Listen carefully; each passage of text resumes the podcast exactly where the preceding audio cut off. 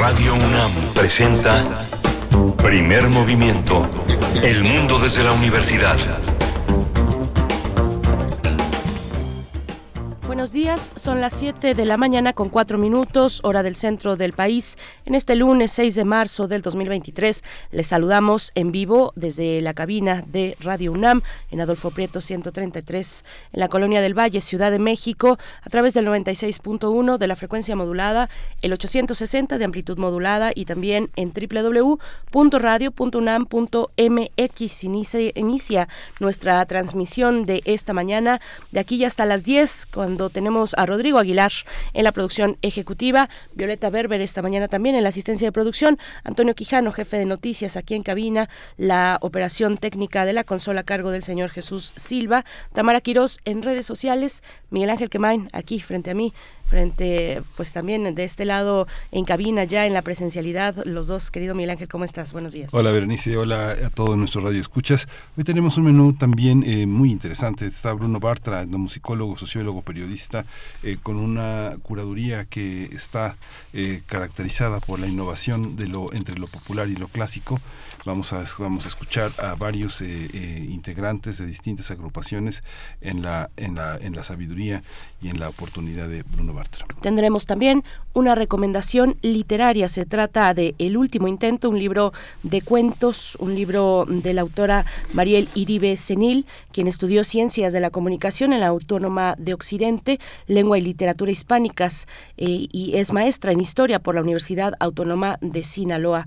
La UAS colaboró en Punto de Partida, en Tierra Adentro, en El Clarín, entre otros espacios. También su cuento El Juego fue adaptado para teatro en el año de 2019 y coordina desde el 2012 el taller de escritura creativa, laboratorio para narradores y, y también es profesora de la Universidad Autónoma de Sinaloa. Va a estar con nosotros para hablar de este libro que publica Dharma Books.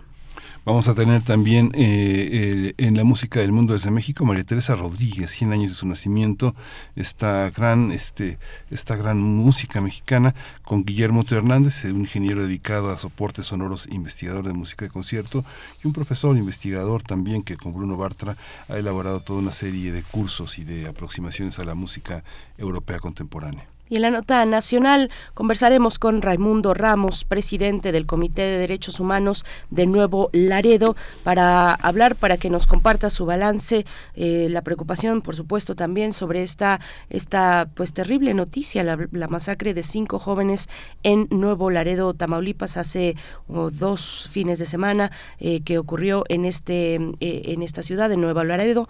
Vamos a, a tener la lectura, la apreciación de Raimundo Ramos, pues una crítica, también un, un caso que, eh, por supuesto, ha suscitado muchas críticas a la presencia del ejército en la realización de tareas de seguridad pública. Vamos a tener su lectura en esta mañana.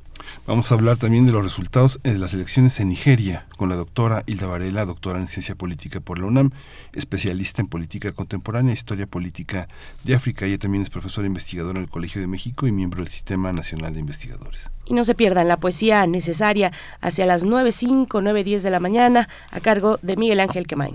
Vamos a tener en la mesa del día encuentros, cine y derechos humanos. Es un curso presencial que tiene la Filmoteca de la UNAM y vamos a hablar con Nancy Molina Díaz de León. Ella es guionista, directora de cine y docente. En 2018 creó su primer estreno, su primer largometraje de ficción, La novena calle de Jesús María. Eso eh, fue en 2018 y en 2020 su cortometraje El color de la libertad se presentó en el Festival Internacional de Cine Dulce Vario y desde 2017 ya hace algunos años imparte cursos, seminarios y talleres para la Filmoteca de la UNAM. Tendremos al cierre, al cierre la presencia de la doctora Clementina Equigua, bióloga, eh, doctora en ciencias por la Facultad de Ciencias de la UNAM, divulgadora científica, en la sección de Biosfera en Equilibrio, para hablar de las paleontólogas extraordinarias. El tema de Clementina Equigua para el cierre de esta emisión del lunes 6 de marzo. Bueno, pues iniciamos con música, vamos a ver de qué trata, cuál es la propuesta curatorial musical de Bruno Bartra para este lunes. Curadores musicales de primer movimiento. Hola, ¿qué tal? Buenos días a todos los escuchas de primer movimiento, también Miguel Ángel y Berenice.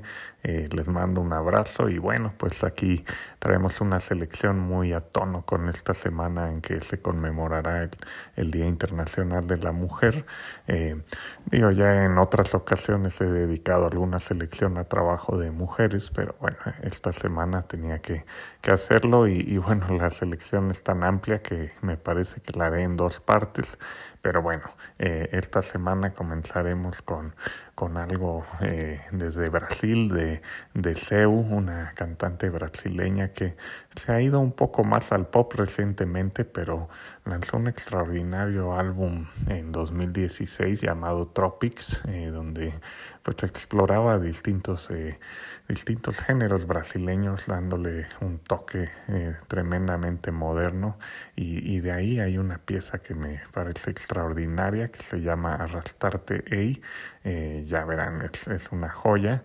Y, bueno, eh, de ahí nos vamos a ir hacia, hacia otro género, género eh, de esa electrónica. Nos vamos a ir a, a una pieza de, de Jesse Bulbo del, del álbum Changemonium, que me parece salió hace unos siete años, ya en 2015. y el caso es que ahí tiene una una pieza llamada Hasta Siempre, que es como una, una balada semi-ranchera con toques de banda y desde luego toda la onda eh, alternativa y, y, bueno, derivada un poco del punk que, del cual ella surgió con las ultrasónicas. Entonces es tremendamente eh, fuerte la, la, pieza, me parece a mí, de lo mejor que ha hecho Jesse Bulbo. Eh, y de ahí vamos a seguir en una línea alternativa, pero yéndonos hacia los Estados Unidos con, con la pieza High Five eh, de Angel Olsen del álbum Burn Your Fire for No Witness de 2014. Eh, esta pieza High Five me, me, gusta mucho cómo integra elementos un tanto eh, psicodélicos, pero dentro de un sonido que es algo folk rock. no sé, fue un álbum con el que eh, sorprendió enormemente esta, esta joven cantante eh, y compositora estadounidense. De ahí se fue eh, pues a la fama dentro del medio alternativo. Entonces, bueno, es, es otra joyita. luego nos vamos a ir para eh, para Argentina con, con, algo del álbum más reciente de, de la cantante y compositora Sofía Rey. Eh, es del álbum Umbral de 2021, eh, la pieza Un mismo cielo con la que abre el álbum. me parece que trae una, una experimentación de, del uso de la voz simultánea con sampleos, cortes y así muy, muy interesantes también otra joyita reciente. Y luego nos vamos a ir con, con, un, con una pieza de un álbum extraordinario del 2014. Eh, cinco mujeres de, de la zona eh, francesa, digamos, o Cajun de, de la Baja Luisiana. Eh, lanzaron el proyecto Magnolia Sisters y, y lanzaron ese álbum bueno, que tiene varias joyas, pero esta pieza que se llama Es que tu penses jamais à moi, eh, es que jamás piensas en mí, quiere decir, eh, está cantada desde luego en el dialecto francés local, digamos, de Luisiana, pero tiene, tiene ese sonido que sí remite un poco a, al folclore eh, ancestral, por decirlo así, francés, pero desde luego con un toque hasta del folclore de los apalaches estadounidenses, de esas piezas que nada más uno la escucha y se pone de, de buen humor, pero además trae, bueno, un virtuosismo en, en las voces, en, en los instrumentos y, y, creo que es una joya un tanto perdida, aunque eh, estuvo nominada en su momento al, al Grammy, me parece que ha sido algo olvidada y, y pues es un buen momento para recordarlo en esta semana. Entonces, bueno, es una selección bastante diversa que espero que, que disfruten como yo la he disfrutado y seguramente la, la semana que entra tendremos algo más de, de mujeres en la música. Pues les mando un abrazo y estamos acá el próximo lunes también.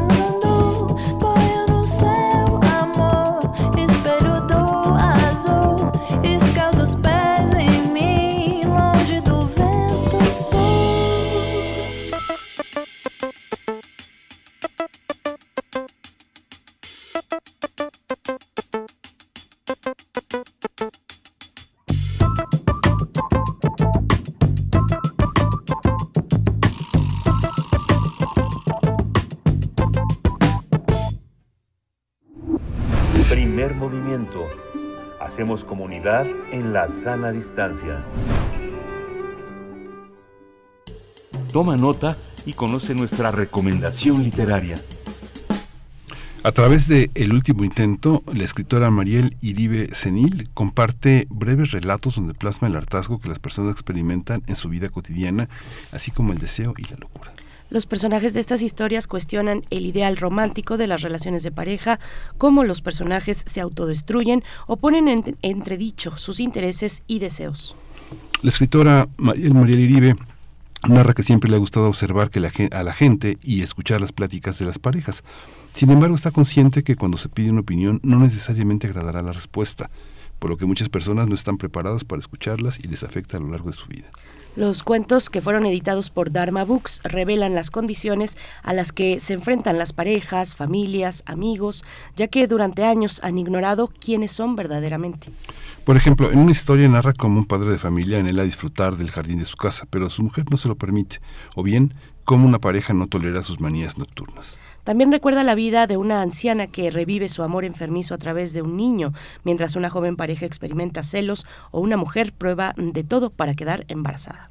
Iribe Senil reconoce que cada plática te puede llevar a lugares que nadie imaginaba, por lo que el último intento recopila todos esos sentimientos y vivencias. Vamos a conversar sobre este libro, El último intento, y este día nos acompaña María Iribe y ella estudió Ciencias de la Comunicación en la Universidad Autónoma de Occidente, Lengua y Literaturas Hispánicas, es maestra en Historia por la Universidad Autónoma de Sinaloa, ha colaborado en Punto de Partida, en Tierra Adentro, en Clarín, entre otros espacios. También, eh, bueno, es eh, desde, coordina desde 2012 el taller de escritura creativa Laboratorio para Narradores y es profesora de la UAS de la Universidad Autónoma de Sinaloa. Muchas gracias por estar esta mañana. Mariel Iribe, bienvenida a Primer Movimiento.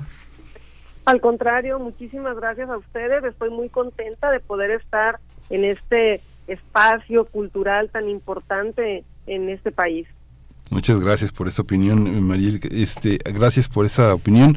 Eh, ¿Cómo se concibe un libro de cuentos? Cuando un, libro de un conjunto de cuentos está listo para trenzarse en, un libro. Tenemos una gran tradición, pero ¿qué, ¿qué motiva un escritor para decir ya, esto se va? Bueno, pues creo que es un proceso, en mi caso, creo que cada escritor tiene un proceso distinto, ¿no? Y en mi caso, pues siempre es un proceso largo es un proceso bastante largo en el que mm, quizá no desde el principio sé que estoy escribiendo un libro de cuentos. Por ejemplo, me pasó con este libro.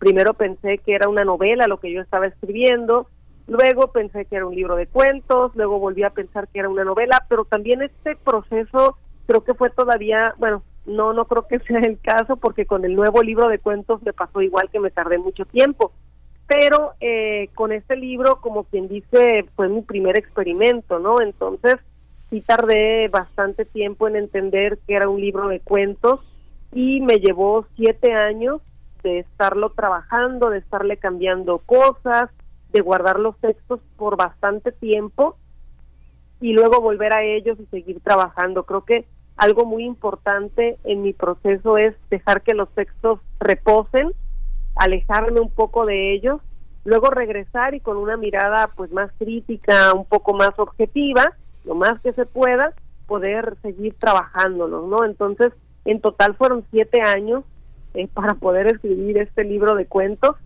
y eh, me di cuenta de que estaba listo porque lo mandé a un premio, un premio de, de cuentos, sí, el premio Ciudad de la Paz, no sé si todavía exista, creo que sí, y este me saqué una mención, el libro se sacó la mención honorífica.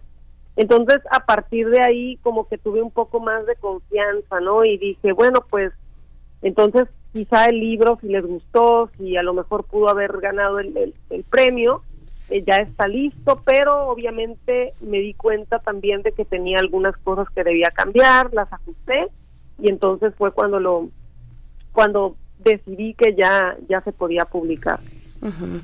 Eh, Mariel, eh, y, cuéntanos, bueno, en esta parte y en este largo camino de realizar este libro de cuentos que ahora publica Dharma Books, ¿en qué momento te, das cuenta que hay uniformidad entre cada uno de estos textos. Cada uno de los, de los cuentos tiene una historia y aborda una historia distinta a la otra, pero hay algunos elementos esenciales que atraviesan, eh, como eh, las culpas, como los deseos, como el desconocimiento a nuestros parientes, a nuestras, nuestra, nuestros familiares, incluso las personas con las que vivimos, nuestra familia más cercana. Eh, o, fue desde el principio que tú dijiste, bueno, quiero escribir una serie de cuentos abordando estas, estas temáticas en el fondo?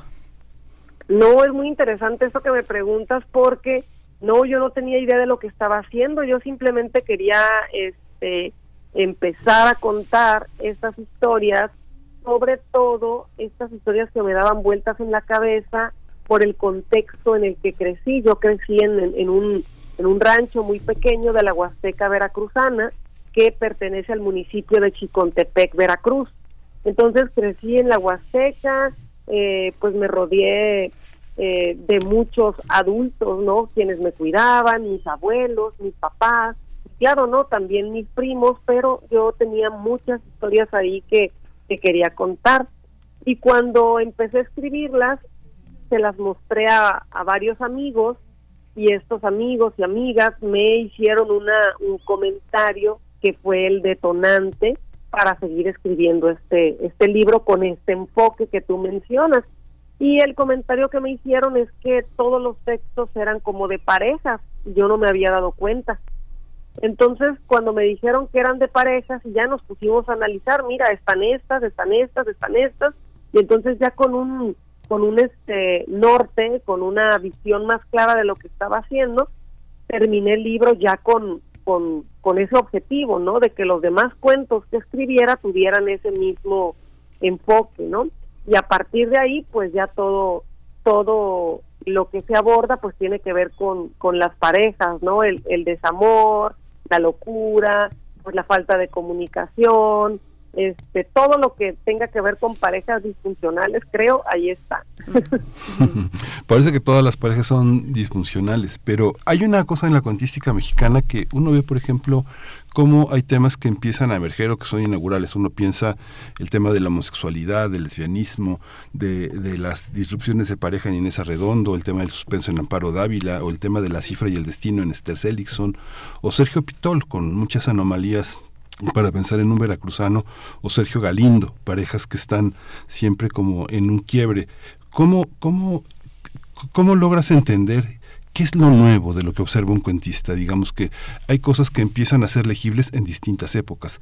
Cuando empezó a publicar Inés Arredondo, formaba parte de un conjunto de escritores que hacía visible el tema de la homosexualidad, que no era un tema emergente en la cuentística mexicana, eran otros temas.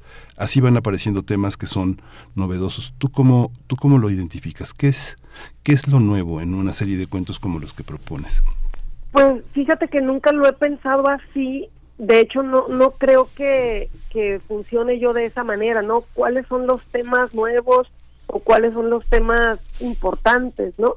Yo creo, yo pienso que los temas siempre son los mismos, ¿no? Desde los griegos, el amor, eh, la venganza, la traición, incluso este el feminismo también lo vemos en, en los griegos, ¿no? Lisístrata que convoca a lo que a mí me gusta llamar una, una huelga sexual para que las mujeres pues no tengan sexo con sus maridos cuando vuelven de la guerra del Peloponeso para que decidan regresar y quedarse ya con, con ellas y trabajar con ellas y compartir, ¿no? Entonces creo que los temas siempre los estamos repitiendo y que lo mismo que exploró Inés Arredondo a, eh, a mitad de siglo, también este pues lo exploraron los griegos y lo seguimos explorando todos en, en la literatura. Más bien creo que no se trata de los temas, sino de la forma en que se abordan los temas y de, de la de la sensibilidad que tiene cada, cada autor para abordar esos temas, ¿no? Entonces, eh, realmente nunca lo he pensado con ese enfoque, sino más bien son como cosas que involuntariamente se me quedan grabadas en la cabeza. Y de pronto ando caminando por la calle o haciendo cualquier otra cosa y me doy cuenta de que esa imagen o ese recuerdo o ese diálogo vuelve a aparecer o sea, me vuelvo a acordar de eso y al rato otra vez y entonces ya es tan constante que tengo que escribirlo. pero sí creo que no, no va por la cuestión de los temas, sino por la onda de, de cómo hay imágenes que no nos dejan en paz. Y entonces para poder descansar de eso hay que escribirlo.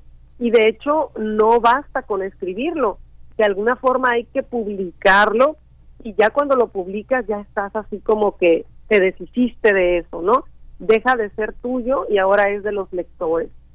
Entonces, pues creo que creo que va más por ahí. María, tú querías darle, bueno, ahora que mencionabas a Lisístrata y que mencionas algunas cuestiones que aparecen generalmente en la literatura de mujeres, ¿no? Aquí, por ejemplo, está la cuestión del, del embarazo, de la relación matrimonial, de la relación en pareja. ¿Tú, tú ves algo de feminista, lo hiciste Sí, algo de feminista, algo de tal vez o de esa irreverencia feminista o de algunos de las de los de las problemáticas, de los horrores y los miedos que señalan que señalan las mujeres en su vida en su vida doméstica. Este es un libro también de mucho de vida doméstica, muy muy de pareja, muy íntimo. Eh, lo, lo, viste así o incluso esta tía esta tía pues este pues fuera de serie, la tía Inés, ¿no? En el primer cuento que es bárbara también y que deja dar rienda a, sus deseos y a su sexualidad de una manera pues pues poco convencional, ¿no? Sí, fíjate que no, nunca lo había pensado así, eh, no, para nada, y este, pues me da mucho gusto que ahora se esté leyendo como con esa perspectiva, ¿no? Porque años atrás, y de hecho lo estaba eh, comentando hace unos días con un amigo también, años atrás pues no, no se, no se, no se enfocaba uno en eso, ¿no? No había como una perspectiva feminista, había mucho menos respeto por, por la opinión o por la sensibilidad de ciertos temas con las mujeres. Y me da mucho gusto que ahora sea eh, todo lo contrario y que incluso algunos hombres ya se detengan un poco y piensen, bueno, esto no, no debería de ser, no debería de, de verlo así.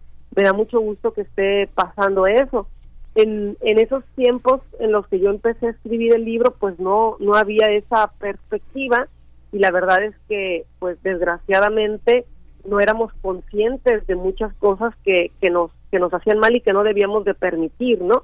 Entonces no lo escribí el libro con ese objetivo porque se empezó a escribir desde hace mucho tiempo y este y sabes que un comentario que me que antes de de tener toda esta perspectiva feminista en mayor medida, un comentario que me hicieron eh, era que las mujeres de mi libro eran malas antes de toda esta perspectiva, ¿no? Entonces me llama mucho la atención cómo el hecho de que una mujer pueda vivir plenamente su vida, su sexualidad, su locura o lo que quiera, es sinónimo de maldad, ¿no? Sí. Entonces me, me llamó mucho la atención eso, pero pero sí ahí tenemos por ejemplo a la tía Inés que decide rebelarse no en, con la familia y decide irse al, al pueblo en donde vivían con este con este señor don don Nicanor y su sobrina como con desde el rencor no también luego nos vamos a dar cuenta de por qué pues este nos cuenta la historia de esa tía y también tenemos, este, por ejemplo, Cine Veracruz. No sé si recuerdas este texto. Este texto salió publicado en esta antología que se llama A Golpe de Linterna, eh, que está en la editorial Atrás Adelante. Y este Liliana Pedrosa fue la compiladora y yo tenía la curiosidad, es una antología de puras mujeres, desde el siglo XIX, de puras cuentistas mujeres, desde el siglo XIX hasta la actualidad. Entonces, pues obviamente para mí fue así como que mucha emoción, me emocionó mucho poder estar en esa antología, que me hubieran seleccionado un cuento mío, y le pregunté a Liliana que, que por qué había elegido Cine Veracruz, y me dijo que por esa perspectiva, ¿no? De cómo eh, relacionamos siempre a la mujer o las acciones de la mujer con la bondad, la abuelita buena, la mujer respetuosa, que no dice nada, y dice que le gustó ese texto precisamente por lo que ustedes decían ahorita en, en la reseña del libro, ¿no? Porque pues es una mujer que obviamente tenía una obsesión bastante, era todo lo contrario a una abuelita buena y abnegada, ¿no? Era una mujer que tenía una obsesión con su nieto y que pues ahí vamos entendiendo que esta relación con su nieto pues no era nada sana, ¿no? Y que con el tiempo pues parece parece que ella está hablando desde un punto en el que se lo tuvieron que quitar, ¿no? Y entonces empieza a recordar todo lo que lo que quería y todo lo que vivió con este nieto. Entonces, pues creo que esa es una una constante en este libro, ¿no? Que las mujeres actúan como como su naturaleza les les manda, ¿no? Y no como la sociedad les manda. Cuando te diste, cuando te hicieron notar que en el libro había parejas y te diste cuenta de que si era cierto, ¿qué idea de la pareja es la que es la que te habita? La pareja, la pareja este es una convención, es algo a punto de desaparecer. Cada vez hay más personas solas ¿no? que se conectan eh, eh, entre sí de una manera más este más libre más eh, más más más más este periódica, no, no, no fija, como sucede con el matrimonio, que es una, una, idea monogámica de vivir en pareja. ¿Cuál es, ¿Qué clase de parejas son? ¿De qué te diste cuenta? Pues creo que me doy cuenta ahora, ¿no? Porque en su momento, a pesar de que me di cuenta de que eran de parejas, no reflexioné de qué era lo que yo estaba viendo. Lo único que hice pues fue escribir cosas que me habían pasado o que yo había visto con mis abuelos o que yo había visto con mis padres, ¿no? Entonces, nada es así como completamente eh, inventado.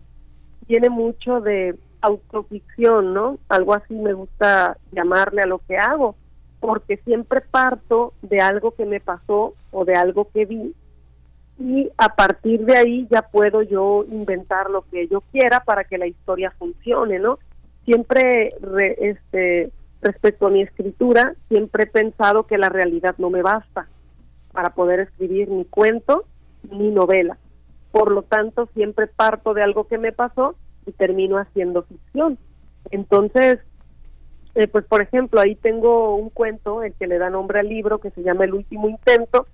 Eh, recuerdo que este libro, ese cuento lo escribí porque estaba escuchando canciones de Joaquín Sabina y de pronto antes de que empezara la palabra la canción ruido Sabina dice mis padres vivían arriba de una discoteca siempre se quejaban los de la discoteca porque hacían mucho ruido eso fue lo único que me, me llamó mucho la atención. Estábamos en un en un restaurante en un bar y pues me, me fui dándole vueltas a eso pero lo relacioné con mis abuelos no mis abuelos que vivían en este rancho en la Huasteca Veracruzana, muy al norte del, del estado, pegado con Tamaulipas, y recordé lo escandalosos que eran, eh, la forma como vivían, el contexto, la casa, el campo, el río, por eso también un poco la portada, ¿no?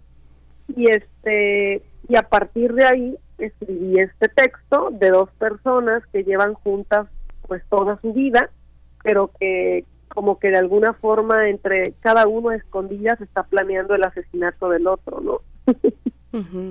Pues eh, Mariel, ¿cómo, ¿cómo te ha ido? Bueno, ahora, ahora que te escucho y en el comentario no este, sino en el anterior, eh, me quedo pensando en si preferimos, y yo creo que sí, si preferimos a, estos personajes familiares, las abuelas, las tías, e incluso también varones eh, de nuestra familia, pero, pero las mamás, ¿no? Si los preferimos con esta idea plana, prístina, de bondad, muy virginal, si nos funciona, si nos es más funcional, menos, mucho menos complicada, yo creo que sí, yo creo que sí, pero aquí justo precisamente abres, abres en, en personajes familiares, pues una complejidad que, que, que es difícil de ver, ¿no? Es, es dura. Preferimos, preferimos tal vez voltear a otro lado o pensarlo de otra manera, interpretarlo de otra manera, decir, no, no, yo creo que lo que vino es así, me equivoqué, tal vez, no lo sé.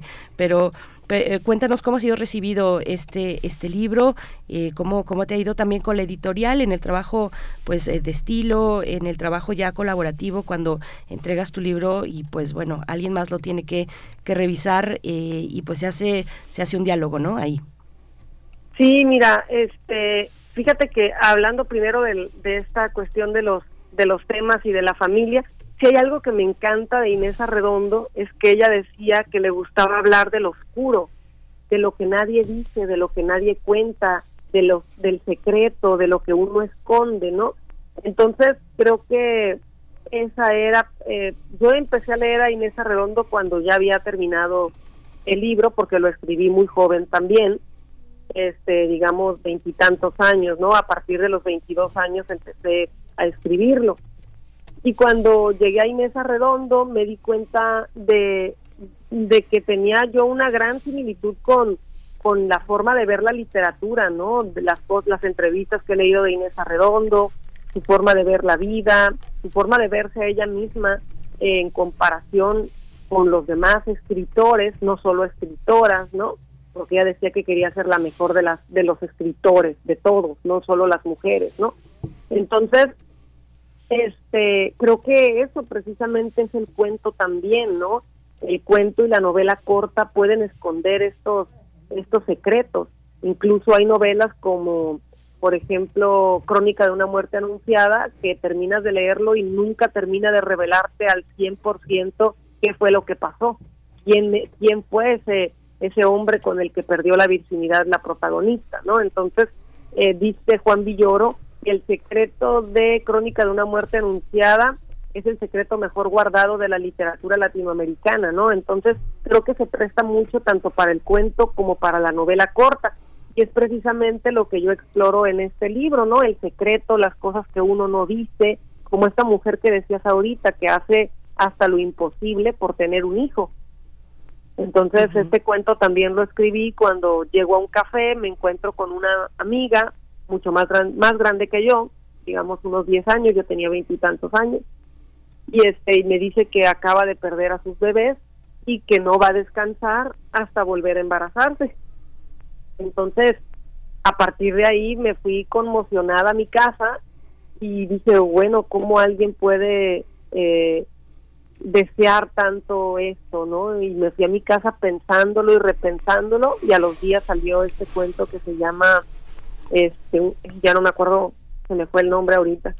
Y es que justo... Este, ajá, dime, dime. No, no, no, sigue adelante, por favor, Maril. Es que me estaba tratando de acordar. Remedios este, caseros. Remedios caseros, exactamente, remedios caseros, ¿no? Y luego pasa que les cambio los que les cambio los este, los títulos y ya no sé de cuál estoy hablando. Sí, de remedios caseros. Este, y pues bueno, no sé si iban a comentar algo más. No, sí, es que justamente era lo que te comentaba. Finalmente, desde hace muchísimos años vemos a muchas mujeres muy, muy, muy desesperadas a familias por tener un hijo, pero Hoy, hoy, digamos, lo que no era visible es muchas mujeres luchando por no tener un hijo y haciendo visible el conjunto de ideas que, este, que hacen posible y aceptable esa idea. Había una enorme cantidad de reproches sobre las mujeres que se negaban a tener, a ejercer la maternidad o, a propiciarla, pero hoy es visible eso. Digamos que luchar por tener un hijo es, es un poco lo que pasó ayer, pero luchar por tener, por no tener es lo que pasa hoy. ¿Cómo, cómo es esa, esta, esos, esos, esos temas que están en el primer cuento de la tía Inés, por ejemplo, eh, una, una boyerista, este, más que boyerista, ¿cómo, se, ¿cómo será alguien que está escuchando detrás de las paredes? Que es una escena primaria, ¿no? Digamos que los niños se quedan afuera de la habitación de los papás, pero con las orejas cada vez más grandes, ¿no? Y es lo que pasa en esta, en esta cuestión eh, eh, este, triádica, ¿no? En la que siempre el deseo está animado por algo que no, que nos, nos, nos considera como observadores. ¿Cómo detectar todos estos este, elementos en en una, en una visión nueva del cuento, en una visión temática también, aunque no son los temas lo que te obsede, pero cómo, cómo te identif cómo identificas un tema, un tema que puede ser disruptivo, que puede ser eh, interesante para los demás. Bueno, pues en, en, fíjate que me gustó mucho eso que dijiste, ¿no? De cómo muchas mujeres este, luchan también por, por no tener un hijo, por ese derecho a, elegir no tenerlo, ¿no? Y también, como dices, ahora es visible pero siempre ha estado ahí, ¿no? Esa, esa, esa lucha también por, pues, por, por no tener tantos hijos, porque quien, quien la tiene más difícil siempre va a ser la mujer, ¿no? Con la cuestión de, de los hijos. Y fíjate que ahí tengo una historia también que parte de, un comentario este, familiar y que voy a ver si en algún momento también puedo escribirla, que habla de, de ese tema, pero en otra época, ¿no? Entonces, este, pues fíjate que los cuentos yo los hice como pensando en divertirme y ese de la tía Inés a mí me divirtió mucho porque hay una constante en mi libro que es más una cuestión, un guiño familiar, que, que es que todos los personajes, todos tienen los nombres de familiares míos. Y eso yo lo hice porque dije, bueno, si el libro no le gusta a nadie, por lo menos en mi familia se van a reír viendo cómo mi tía Inés es prostituta, cómo mi tía fulanita también es prostituta aquí, y a todas las puse ahí de, de prostitutas y realmente pues yo me estaba muriendo de risa cuando lo estaba escribiendo, ¿no? Entonces, entonces creo que también dije, bueno, claro que siempre cuando escribo eh, tengo como periodos en los que me puede dar como ansiedad cuando estoy frente a la computadora para escribirlos y todo eso, pero creo que sí hay varios textos aquí con los que me divertí por esta por esta cuestión de, de, de estar jugando con los nombres familiares, ¿no? Y pensar en cómo se iban a divertir también mis tías, mis tíos cuando estuvieran leyendo el libro, ¿no? Entonces, pues más más que que analizar o sobreanalizar los temas, creo que todo todo va saliendo este no sé, la historia de pronto va creciendo y van saliendo todas estas cosas y eh, pues en esta ocasión pues es una mujer a la que le gusta observar, ¿no? Observar qué es lo que pasa en ese hotel de paso en el que trabaja como, primero como ¿cómo se le llama? Como afanadora, como recepcionista también, y cómo esto va creciendo, ¿no? Por la misma, por las mismas ganas, por la misma intriga y por, por el deseo de, de ver más y de estar ahí en donde suceden las cosas. Y se vuelve algo como una bola de nieve, ¿no? Como una bola de nieve que va creciendo, creciendo, hasta que eh, se llega ya a un punto en el que no se pueden dominar las cosas y pues todo termina por explotar. Y creo que esa es como la constante en mis cuentos, ¿no? Todo va creciendo, todo va creciendo de tal manera que llega un punto en el que todo se rompe y no hay forma de pegar esos pedazos, ¿no? Y entonces las parejas terminan deshaciéndose, termina quebrándose todo este todo todo este contexto, todas estas historias, ¿no? Y cabe destacar que mientras yo escribía este texto, pues yo lo hice en plena ¿cómo se le puede llamar a esto? En plena calma y estabilidad emocional, ¿no? Entonces e, es, como el contraste, porque si yo no hubiera tenido esa calma familiar, eh, estabilidad y todo, no hubiera podido escribir este libro que me llevó tanto tiempo escribirlo, ¿no? Entonces siento también que yo para escribir yo no puedo estar en caos. Quizá en algún momento puedo encontrar momentos en los que estuve en caos o que la gente que, que observé a mi alrededor lo estuvo, pero yo no puedo escribir desde el caos, ¿no? Siento que eso no existe, aunque algunos escritores a lo mejor sí, sí pueden hacerlo, ¿no? Sí, Sí, desde vivencias más, más extremas, pero bueno, eh, cada uno escribe desde donde quiere y desde donde puede. Mariel Iribe, enhorabuena, el último intento publicado por Dharma Books, no se lo pierdan, y pues bueno, este este de la tía Inés que decías eh, prostituta, yo creo que es una, pues sí, eh, o sea, es, es, complejo, es un personaje completo, eh, complejo, se desdobla, es un artista del, del placer que además estructura en torno así una comunidad que, que, también está persiguiendo el placer. Te agradecemos mucho, Mariel, y bueno, pues felicidades por este, por este libro. Hasta pronto. Muchísimas gracias, estoy muy contenta de haber estado con ustedes y pues bueno, seguimos en contacto. Gracias. Hasta pronto. Gracias, hasta pronto. Vamos con música. Con Guillermo, eh, con Guillermo Teo Hernández. No, nos vamos directo. Vamos con ello. La música del mundo desde México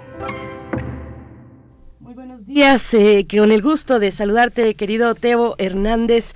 Gracias, bienvenido por estar aquí. Eh, Teo Hernández es ingeniero dedicado a soportes sonoros, investigador de música de concierto. Hablaremos de María Teresa Rodríguez, a 100 años de su nacimiento. Teo, buenos días, bienvenido. Berenice, Miguel Ángel y todo el equipo de Primer Movimiento, el auditorio, mucho gusto en estar nuevamente con ustedes y me parece que el tema de hoy es un tema verdaderamente relevante. Vamos a hablar de María Teresa Rodríguez a 100 años. Estamos celebrando justamente ahora 100 años del nacimiento de María Teresa Rodríguez. María Teresa Rodríguez es una es un es una figura imprescindible en la segunda mitad del siglo XX en México. Ella nació en 1923 en Pachuca, Hidalgo, y murió en la Ciudad de México en el año de 2013. Es una, se le recuerda básicamente todos, todos este, los que nos gusta la música de concierto, la música clásica y sobre todo el piano, la recordamos como, como una personalidad fuerte en los escenarios, una una señora que cuando se plantaba, ella era de una eh, estatura bastante menuda, llenaba el escenario, eh, no sabíamos cómo le hacía, eh, entraba caminando y, y, el escenario era, era, le quedaba chico. Y después cuando uno la platicaba con ella después del concierto, decía, esta mujer tan menuda pudo haber llenado el escenario de, tan, de tal forma, con esas manos pequeñas, pudo haber dado ese enorme sonido, pues sí, así era María Teresa Rodríguez, y no es tampoco una cosa, vamos a decirlo así, extraña de pensar si uno si uno ve su currículum y ve sus credenciales, ¿no? Ella en primer lugar fue alumna de Antonio Gómezanda, eh, como pianista me estoy refiriendo. Antonio Gómezanda fue alumno a su vez de Manuel M. Ponce y Ponce a su vez fue alumno de Martin Krause, uno de los más importantes este pedagogos del piano en el siglo XX, él fue eh, Martin Krause fue alumno de Franz Liszt. Comesanda también había viajado a Alemania y había estudiado con Martin Krause directamente. Entonces, por ese lado tenemos una un, pedigrí musical que se remonta incluso hasta Beethoven, ¿no? Podemos decir María Teresa Rodríguez, Gómez Sanda, Martin Krause, Ponce, Liszt, eh, Czerny y Beethoven. O sea, este, este digamos es el pedigrí musical por ese lado. Pero por si eso fuera poco, ya, ya que fue más o menos en los años 50, eh, le, viene un pianista famosísimo, Alexander Borovsky, a México y le escucha y le dice, yo te voy a dar clases. Entonces le da unas cuantas clases y con esas clases, bueno, mejora su técnica. Después eh, se, se realiza un, un, un convenio y ella eh, va becada a Estados Unidos para estudiar directamente ya con, con Borovsky varios años. Alexander Borovsky había a su vez sido alumno de Ana Isipova, la misma maestra de Sergei Prokofiev, o sea, ahí vemos la, la calidad, ¿no? De, de lo más granado de la escuela rusa. Ana Isipova a su vez había sido alumna de Teodor Lechetitsky. Bueno, entonces con estas enormes credenciales que tiene como técnicamente hablando, pues se lanza a hacer un repertorio, pues digamos, eh, el repertorio que le habían enseñado, un repertorio que pues, pues eh, por supuesto abarcaba obras de compositores mexicanos, pero también de, internacionales. En ese eh, había conocido a Carlos Chávez y Carlos Chávez le dice, usted debe de estar en México usted debe de, de, conocer Europa, usted debe de, empaparse de un repertorio internacional, pero también debe de conocer el repertorio mexicano. Es así como ella en México empieza a trabajar directamente con los compositores, hasta que eh, Carlos Chávez en los años 60 le dice, venga conmigo por favor a trabajar al taller de composición, a mi taller de composición. De esa forma, María Teresa Rodríguez trabaja directamente con los jóvenes, estrenándoles sus obras. Imaginemos una pianista que le dice Carlos Chávez, este, mm, estudie esta partitura que dura una hora y por favor tóquela al ratito. ¿Y cuánto tiempo tengo para estudiarla? Media hora. O sea, estudiar una partitura de una hora en media hora y la maestra lo hacía, era una, era una de las grandes lectoras a primera vista. Así es como ella se empapa de la música de los jóvenes. Entonces podemos decir que María Teresa Rodríguez no solo fue una gran pianista, sino fue eh, un puntal para que los compositores jóvenes aprendieran y tocaran, eh, más bien oyeran su música. Además, ella fue la primera mujer directora del Conservatorio Nacional de Música. Hay muchísimas anécdotas que no vamos a contar por falta de tiempo acerca de alumnos que se acercaban, instalaciones que se mejoraron, programas de estudio, etcétera, etcétera. Pero lo que quiero oír es que el acervo de María Teresa Rodríguez se encuentra en la Fonoteca Nacional. La maestra ya grande fue con su carrito del, del mandado y entregó sus cintas a la Fonoteca Nacional y gracias a ello tenemos un gran, enorme acervo. Un poquito después, su hijo, Tonatiu de la Sierra, llevó un complemento de cintas que el mismo Carlos Chávez le había dado a Tonatiu, dentro de las cuales se encontraban, además de las temporadas completas del Festival de Cabrillo, varios conciertos en los cuales María Teresa había participado.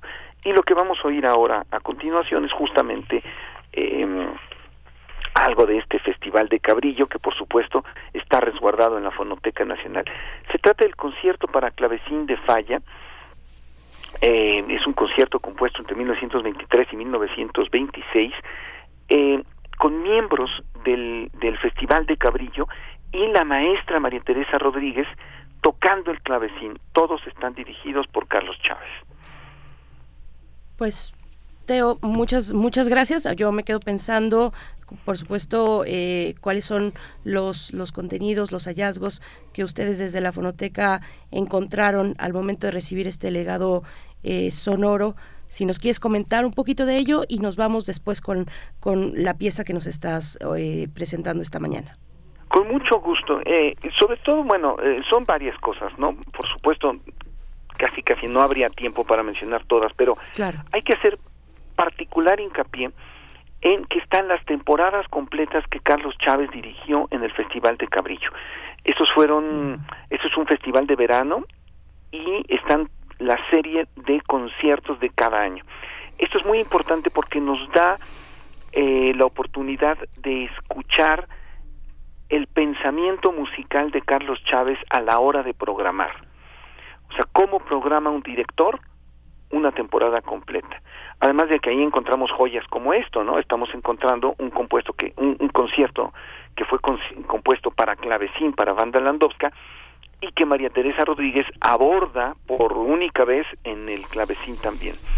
Encontramos además muchas de las de las cintas de grabaciones de conciertos que la maestra hiciera no solo de obras de Carlos Chávez, sino de compositores como como Schumann, como Ponce, como Chopin, era una gran intérprete Chopin y nosotros no tenemos grabaciones comerciales de, de Chopin. Bueno, pues aquí en este en este legado los los tenemos y, así me así me podría seguir. El digamos el, el repertorio que normalmente no le conocemos porque lo que ella grabó eh, editado disco comercial básicamente fue repertorio mexicano mexicano Carlos Chávez me estoy refiriendo básicamente, pero aquí encontramos un poquito del gran repertorio internacional, Beethoven también. Es muy interesante ver que ella es realmente un producto del, un poco de la, de la música oficial en México. De alguna manera Carlos Chávez la mandó, la becó, que se fuera a Europa, que conociera, que estuviera en los grandes conciertos y luego regresó, regresó para darle clase a los jóvenes que formaban parte del taller del Conservatorio Nacional. De alguna manera, digo, este a Matan prácticamente no no no no la usó no era no la usó como pianista no creo que alguna en algún momento con Mata hizo varias cosas en los cinco eh, preludios eran, de eran muy amigos porque todos se conocieron en el taller de composición. Mata era era alumno. de Carlos Chávez. Con Eduardo Mata tiene grabado el concierto de Carlos Chávez y una orquesta inglesa la Filarmonía me parece. Sí son cinco preludios. en la memoria. Los cinco preludios. Ajá y, y entonces bueno y trabajó con ellos, eh, aunque no haya tantos documentos, tantos documentos sonoros. Pues Teo, pues muchísimas gracias. Nos quedamos con la. ¿Qué, qué vamos a escuchar? ¿Con qué nos despedimos? Vamos a escuchar el concierto para clavecín de Falla, mm. tocado en clavecín por la maestra María Teresa Rodríguez, dirigido por este Carlos Chávez. Una joya absoluta de estas que solamente se encuentran en la Fonoteca Nacional y que bueno nos dan nos dan este muy buena idea del enorme talento que tenía esta enorme pianista. Pues muchas gracias, eh, Teo Hernández. Hasta la próxima semana. Y nos quedamos con esta joya que nos traes y que ahora, además de estar en la fonoteca, eh, puede estar aquí y estará aquí en los registros de Radio UNAM. Un abrazo para ti, Teo. Hasta pronto. Abrazo para todos. muchas gracias. Vamos a escuchar y después al corte.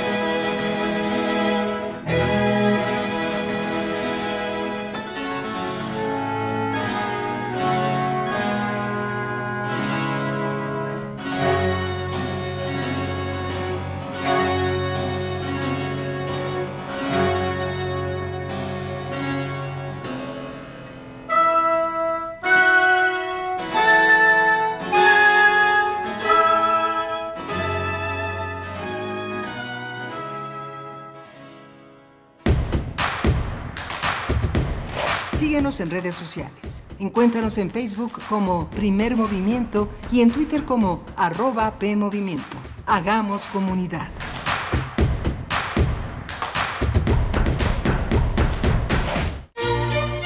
Salomé pertenece a una clase acomodada que ha vivido bajo el yugo familiar. Debe ser fiel a sus leyes morales, según las cuales los diversos estratos sociales y las castas que están abajo de su posición social solo pueden relacionarse con ella a nivel laboral, sin que existan sentimientos de empatía. Vi entrar por esa puerta la embriaguez, el grosero deseo y la brutalidad del amo ante la sierva y el desprecio. ¿Por qué no oíste? ¿A dónde? Mis hermanas tienen su propio infierno. Y fui educada para obedecer y sufrir en silencio. De la colección de ficción sonora de Radio UNAM, Memoria del Mundo de México de la UNESCO 2021, presentamos Salomé, Salomé, adaptación de la obra teatral de Rosario Castellanos, sábado 11 de marzo a las 20 horas por el 96.1 de FM y en www.radio.unam.mx. Radio UNAM, experiencia sonora.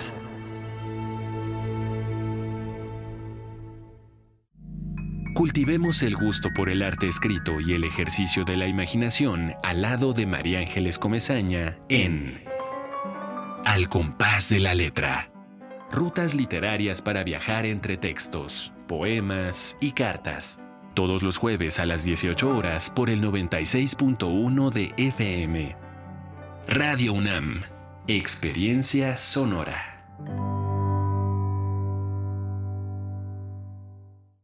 Durante más de 30 años, nuestra INE ha estado en buenas manos. Cada profesional se ha capacitado, estudiado y trabajado para proteger nuestras elecciones y nuestros datos personales. Y así podamos contar con una credencial oficial, segura, moderna y a prueba de fraudes. Que además de garantizar nuestro voto libre, nos identifica como mexicanas y mexicanos. Está en nuestras manos cuidar lo que hoy tenemos. El voto libre no se toca.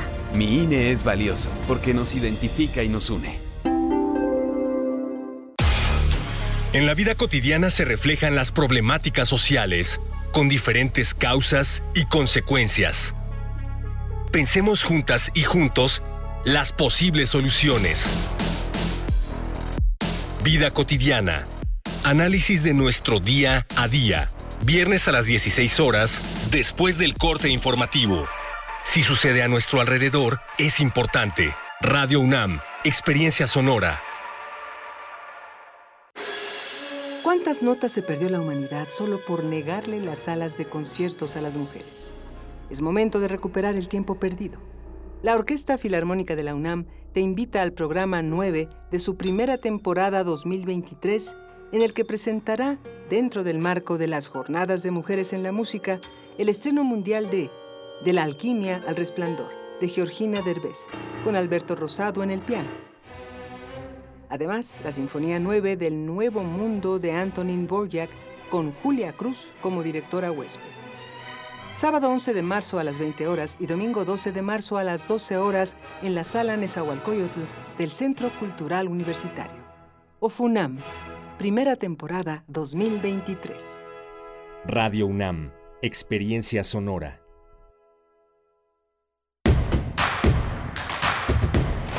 Encuentra la música de primer movimiento día a día en el Spotify de Radio UNAM y agréganos a tus favoritos.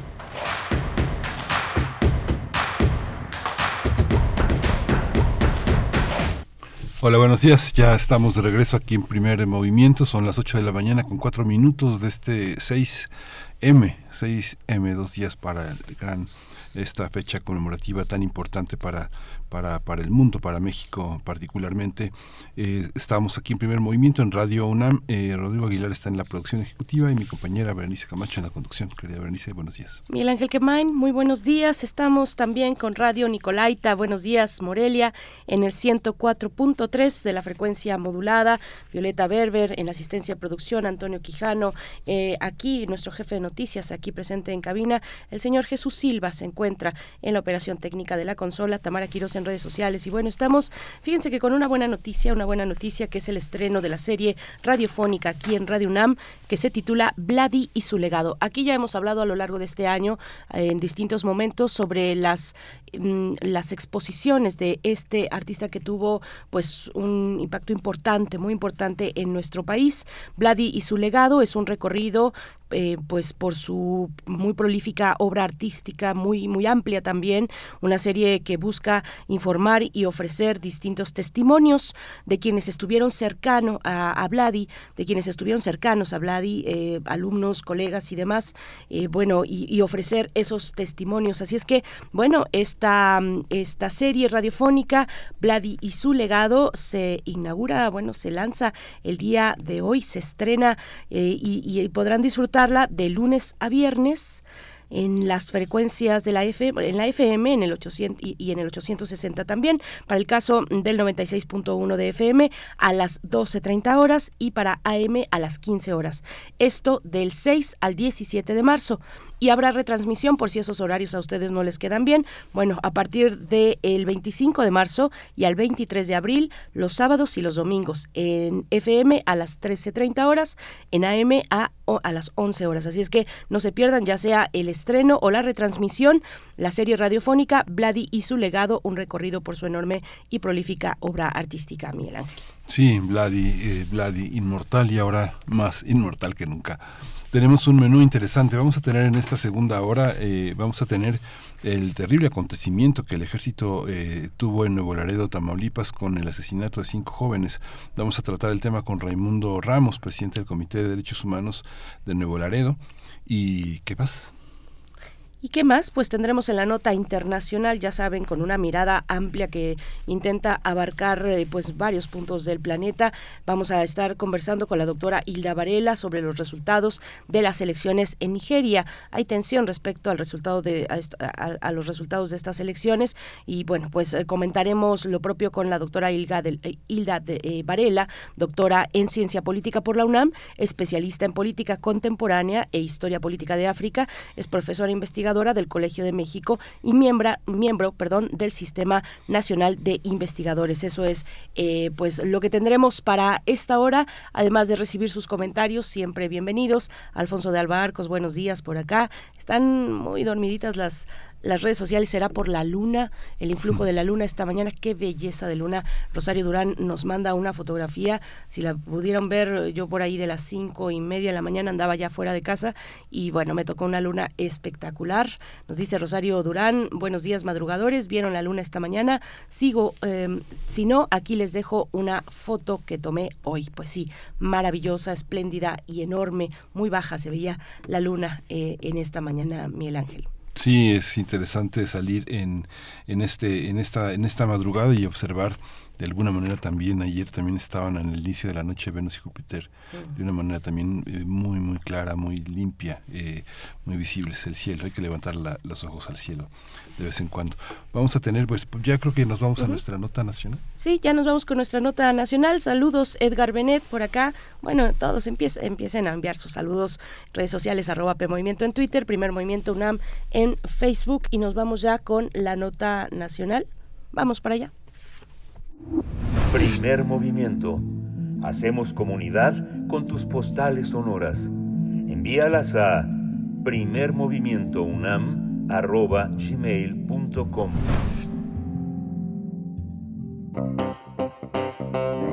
Nota Nacional.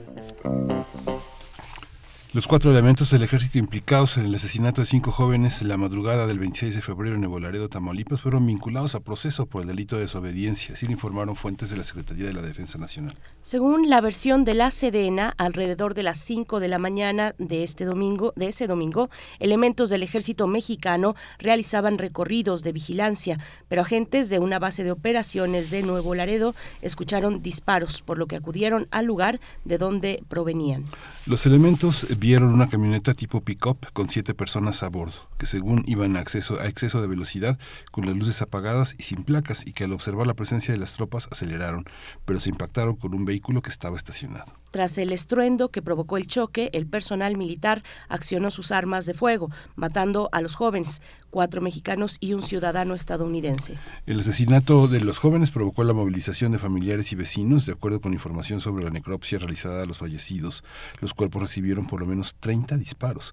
Según informes de la carpeta de investigación de este multihomicidio, el ataque por parte de los elementos del ejército provino de dos frentes. Lo anterior lo dio a conocer el personal jurídico que acompaña a familiares de los jóvenes asesinados, precisando que así lo indican las heridas que tienen los cuerpos, pues al consultar la carpeta de investigación se ha definido que el ataque fue desde dos puntos.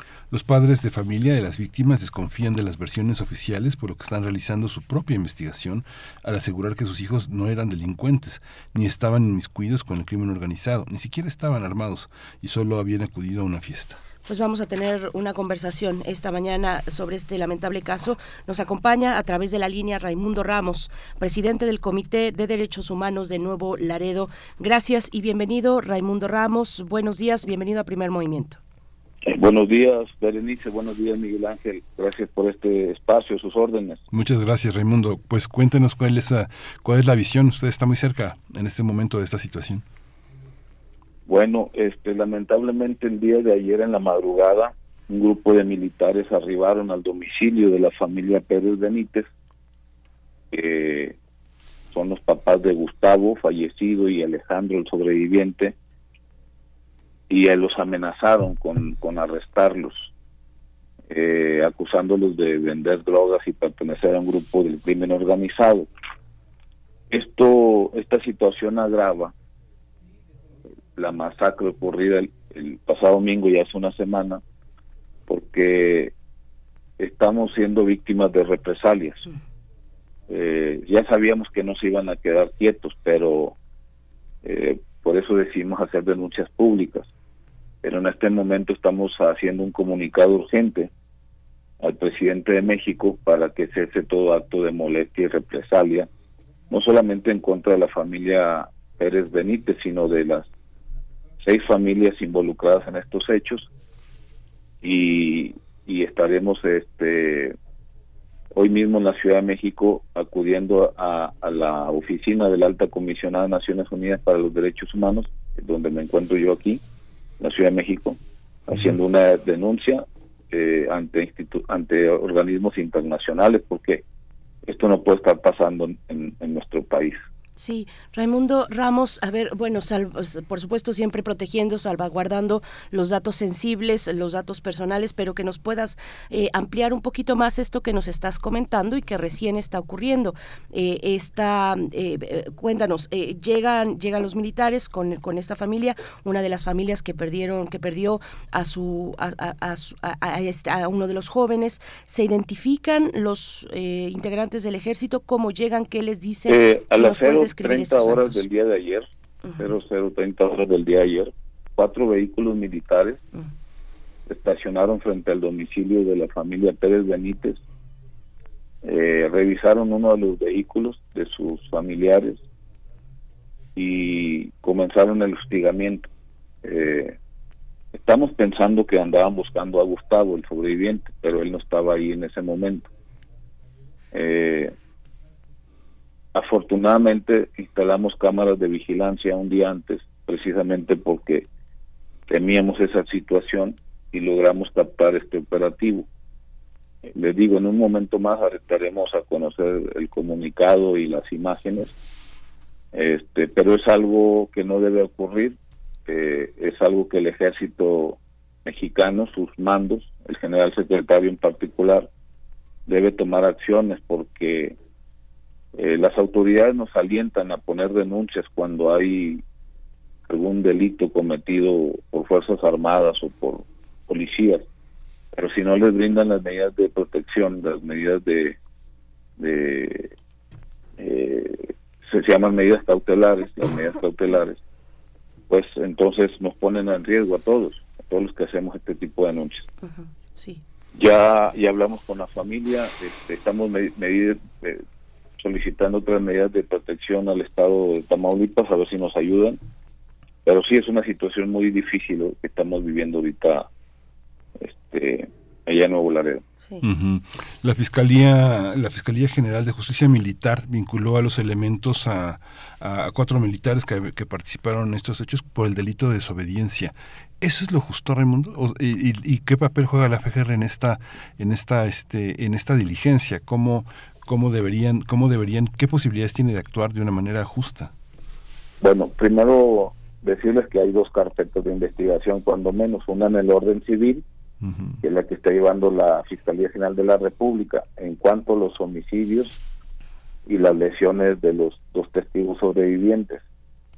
Y otra en el orden militar, en la cual nosotros no tenemos acceso, eh, porque se refiere exclusivamente a delitos cometidos en el orden militar, que supongo yo que es el caso de estos cuatro soldados que están detenidos ya en una prisión militar, seguramente ya con un juicio este militar por por delitos cometidos en, hacia el interior de su ley, que pudiera ser la desobediencia, informes falsos rendidos ante una autoridad y otros. Pero esto es paralelo, no no es no tiene nada que ver en cuanto a la muerte de los de los cinco jóvenes y las lesiones de los otros dos. Por e, e, esta, esta carpeta nosotros creemos que no, no va a tardar más de 15 días en, también concluirse y solicitar un juez de control las eh, órdenes de aprehensión. No queremos pensar que no solamente contra cuatro militares, sino más, un grupo más amplio. Sí, Raimundo, eh, preguntarte, bueno, esta cuestión, esta versión eh, de, eh, de que al parecer el fuego venía en dos direcciones. Esta versión, ¿quién la está defendiendo? ¿Es la versión oficial o es la o viene por parte de la investigación que, que está realizando es la versión de, de, Alejandro, que es el testigo sobreviviente. Ok, ajá. Si nos puedes contar un poco de ello, ¿qué, qué podemos eh, deducir de, sí. de, este, de este punto? Sí, con mucho gusto.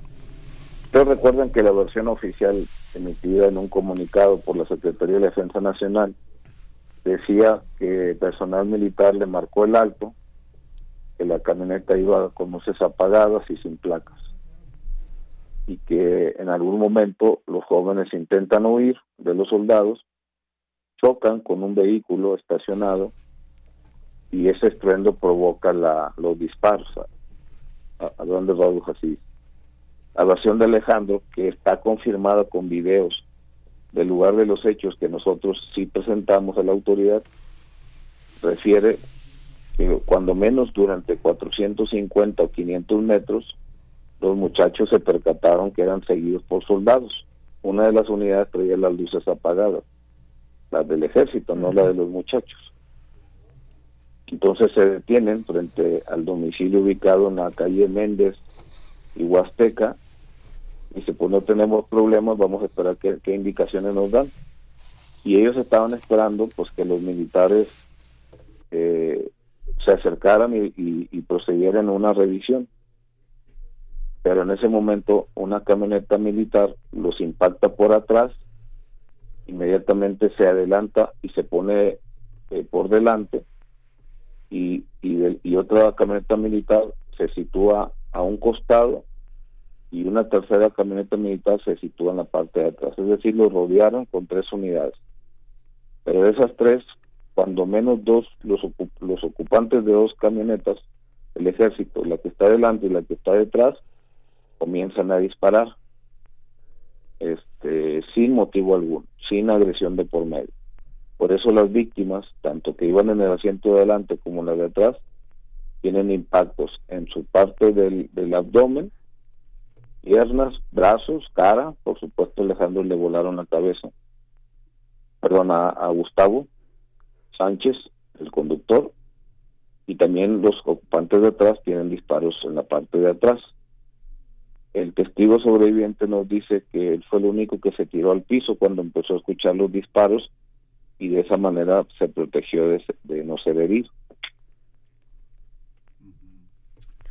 Esta visión, este Raimundo, de, este, hay, está totalmente atomizado el tema del uso de la fuerza letal, no está en, en varias leyes el artículo 22, el, artículo 11, está, está, este, esta que era había sido como la licencia para matar en el gobierno de Calderón, eh, ya no lo usaron, usaron el, delito de desobediencia, quitando toda la corresponsabilidad de las autoridades superiores a los mandos, a los mandos eh, altos, ¿no? Uno puede entender que hay situaciones de enorme tensión, de enorme incertidumbre, de repeler la violencia antes de que eh, ser objeto de ella, pero en este caso eh, lo que lo que está el ejército se está deslindando de una manera, pues eh, yo creo que frente a la frente a la ciudadanía de una manera muy muy absurda, ¿no?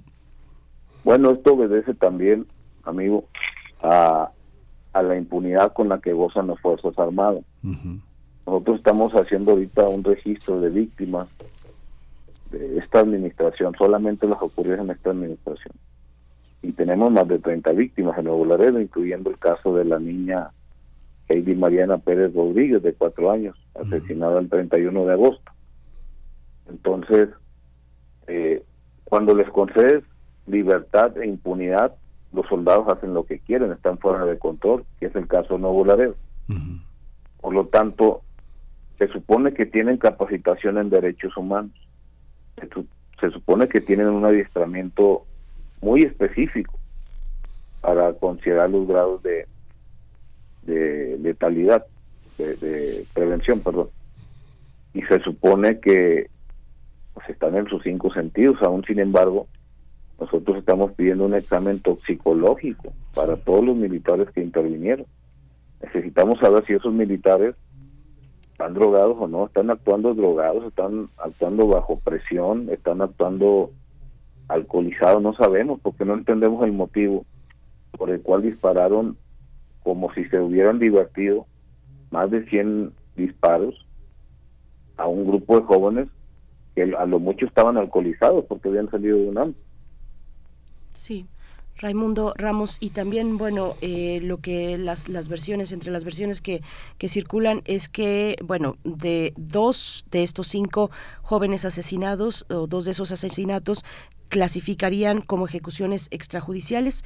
Esto sigue en ese punto o cómo ha avanzado la cuestión de la tipificación sí, claro mm. porque uno de ellos nada más tiene un disparo en la cabeza no tiene más lesiones. Y y, y Alejandro el sobreviviente pues es testigo de ello, nos los ha dicho nosotros en el comité y lo ha dicho en algunas en unas entrevistas. El otro muchacho, este, no recuerdo ahorita el nombre, Luis Gerardo, perdón, pues él estuvo dos horas, dos horas eh, tirado en el lugar de los hechos, no le prestaban auxilio y la intención era que muriera desangrado, ¿verdad? Al negarle los primeros auxilios, pues es una muerte arbitraria también, extrajudicial. Está vivo de milagro, está vivo gracias a Dios, pero llegó al hospital dos horas después de los hechos, prácticamente eh, sin, sin sangre en su, en su cuerpo, en sus venas. Esta situación, este, esta situación tienen, tienen protección estas personas, digamos Alejandro que ah, ninguna protección de ninguna autoridad. Por eso ocurrió ya la, la amenaza esta directa, ¿no? Sí. Sí, ¿Qué, piden las familias en ese sentido, Raimundo? La familia de Alejandro, especialmente, que es el, el joven sobreviviente y testigo principal. Pues eh, mire, el sábado tuvieron la visita de funcionarios de la Comisión Nacional de los Derechos Humanos. Creo que fueron tres abogados varones y una abogada mujer. Pero se les olvidó llevar una psicóloga y, un médico o una médica. Porque lo más importante ahorita que la familia son dos cosas, la atención psicológica para Alejandro el sobreviviente, para su mamá que está muy asustada, muy lastimada, obviamente para su papá que aunque es varón y fuerte, pues tiene miedo, pero estos bárbaros de la CNDH no llevaron ni psicólogos ni médicos. Yo tuve una confrontación muy fuerte con, con el director de la segunda visitaduría que iba al mando, se llama Omar Jair Pasara Nieto Digo, ¿son ustedes abogados y no trajeron una psicóloga? Y luego llegan una semana después de los hechos. Mm. Por favor, respeten a las familias. Y en esa reunión se les pidió medidas cautelares urgentes. ¿Y saben qué nos respondió el director? Sí, ahora que regresemos a la Ciudad de México vamos a hacer los oficios correspondientes. Digo, esto no se trata de oficios este visitador, se trata de acciones urgentes.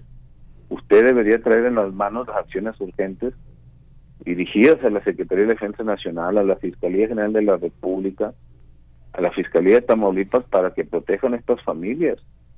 Se viene a, tomar una entrevista una semana después, me parece que es, es un acto inhumano. Total, pues se tuvieron que ir porque pues, esta, estas amenazas de, la madrugada de ayer pues evidencian que la CNH no está haciendo un trabajo cercano, eh, diligente y, humanista, ¿no? Está haciendo un trabajo burocrático.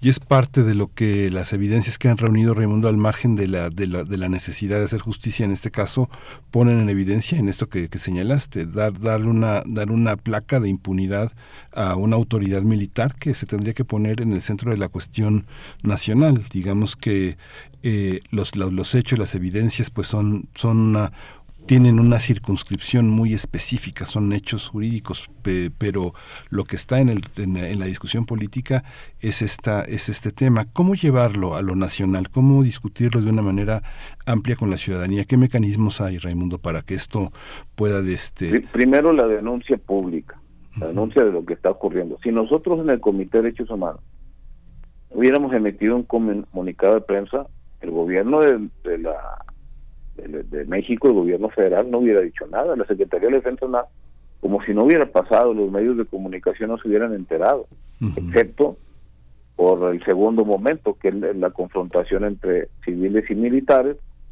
donde ya algunos medios de comunicación pues estaban poniendo como héroes a los militares y como villanos a los ciudadanos.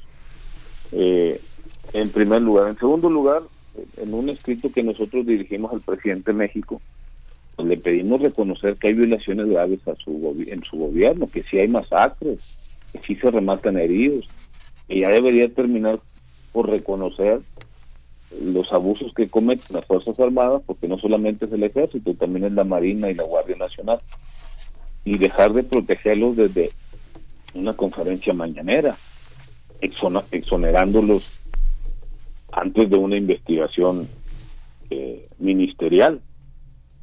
Y lo tercero, y que es muy importante, pues es que el, ejército tiene que rendir cuentas, las Fuerzas Armadas tienen que rendir cuentas de sus actos.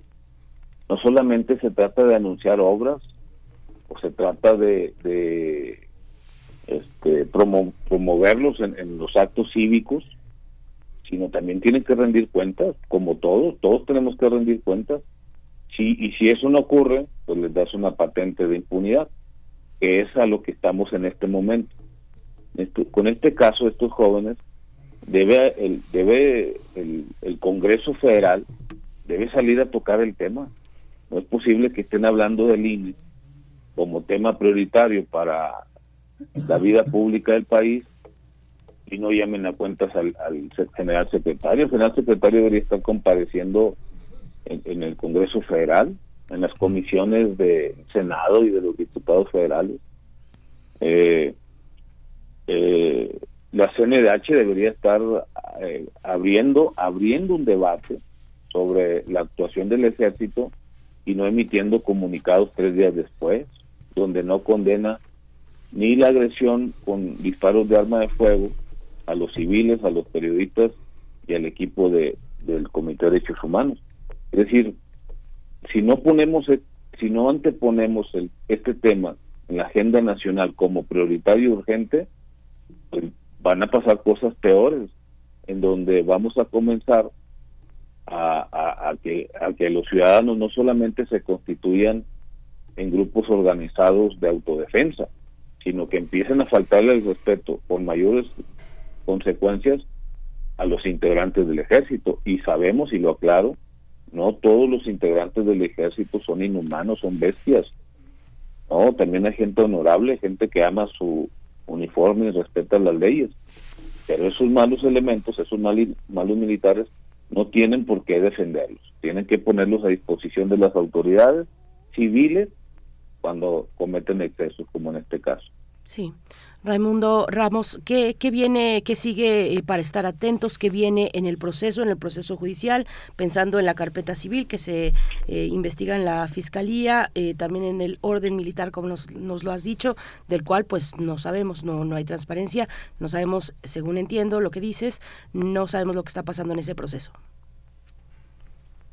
Bueno, quiero pensar que finalmente la Fiscalía General de la República va a solicitar órdenes de pensión ante un juez de control e inmediatamente solicitar su, su detención y luego pues, un juicio, un juicio que seguramente va a tardar cuatro meses, cuando menos, eh, por la cantidad de personas involucradas. Pero también esperamos del Poder Judicial, esperamos de ellos, que ahí va a entrar su papel en este caso, y y en un tema tan doloroso para los mexicanos, sentencias, sentencias ejemplares, sentencias firmes, para que esto no vuelva a ocurrir en ninguna otra parte del país.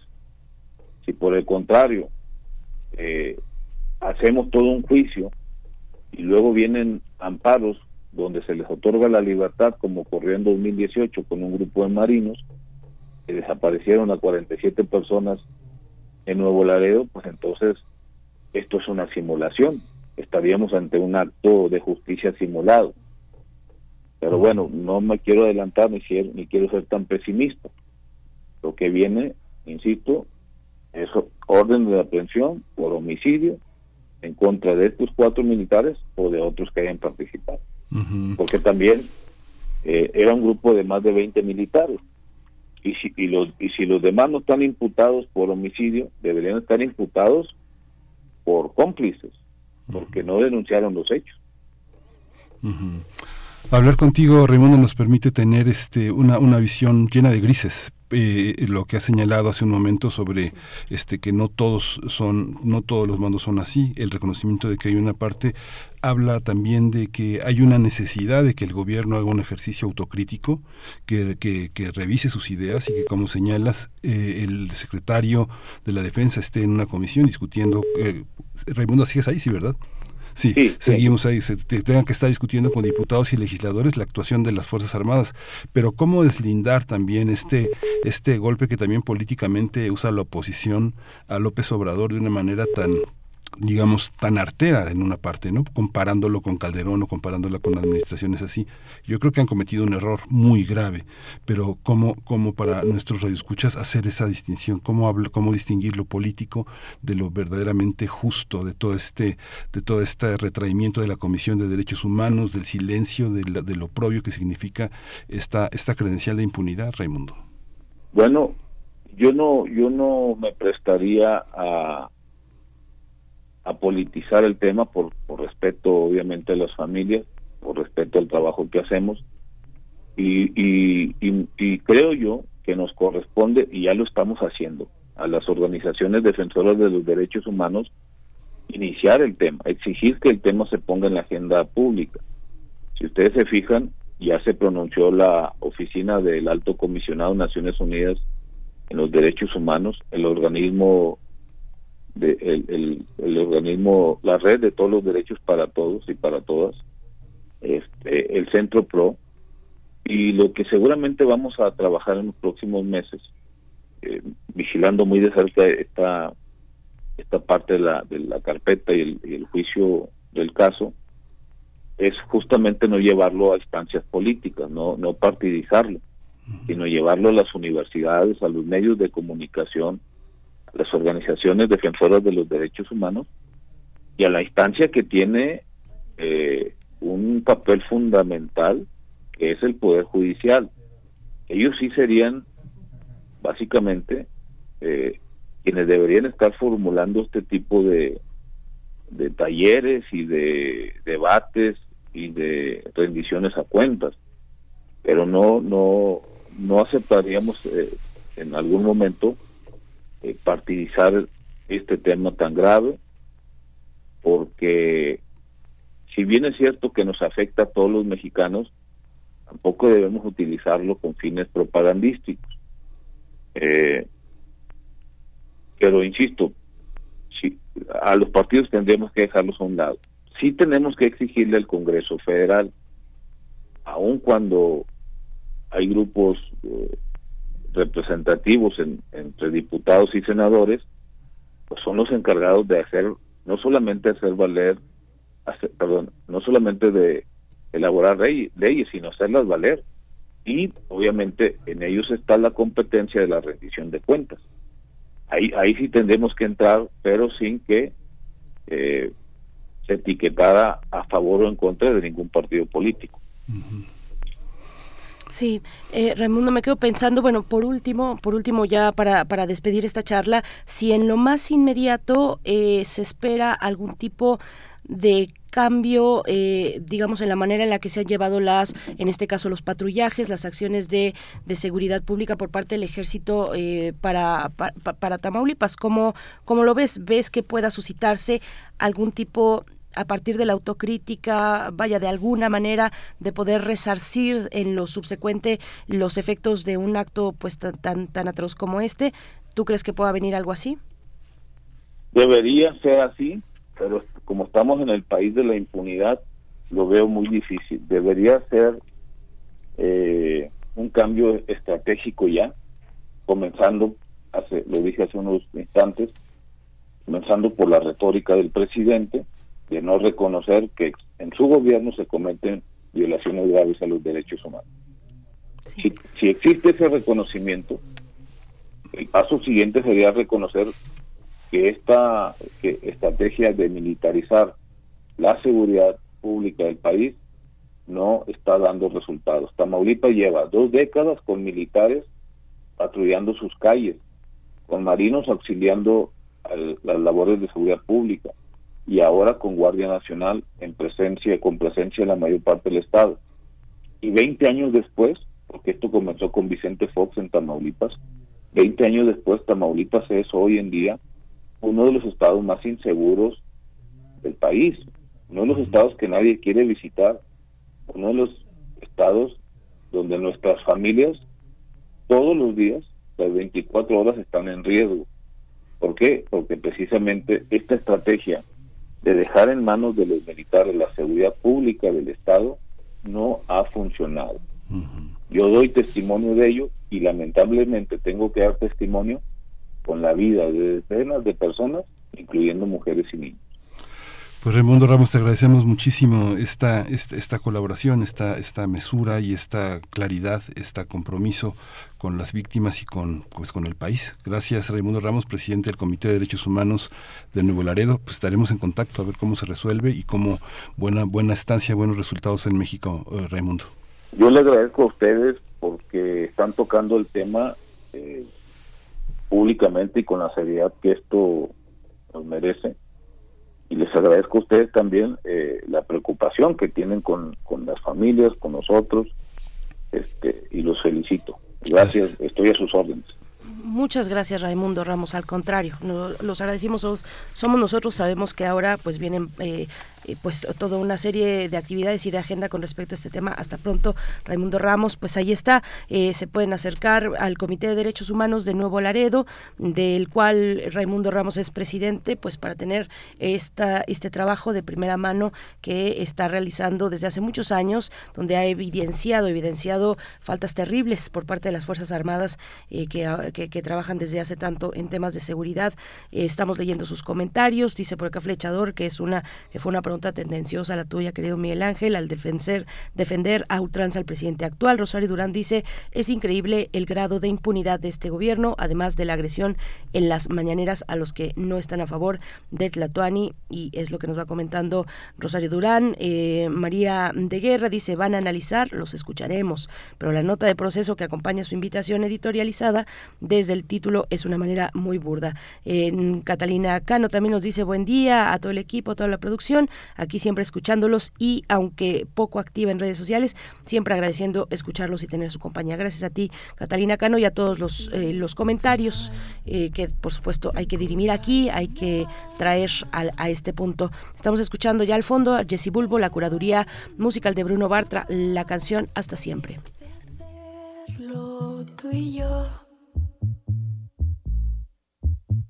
Así el amor Como llega, se escapa.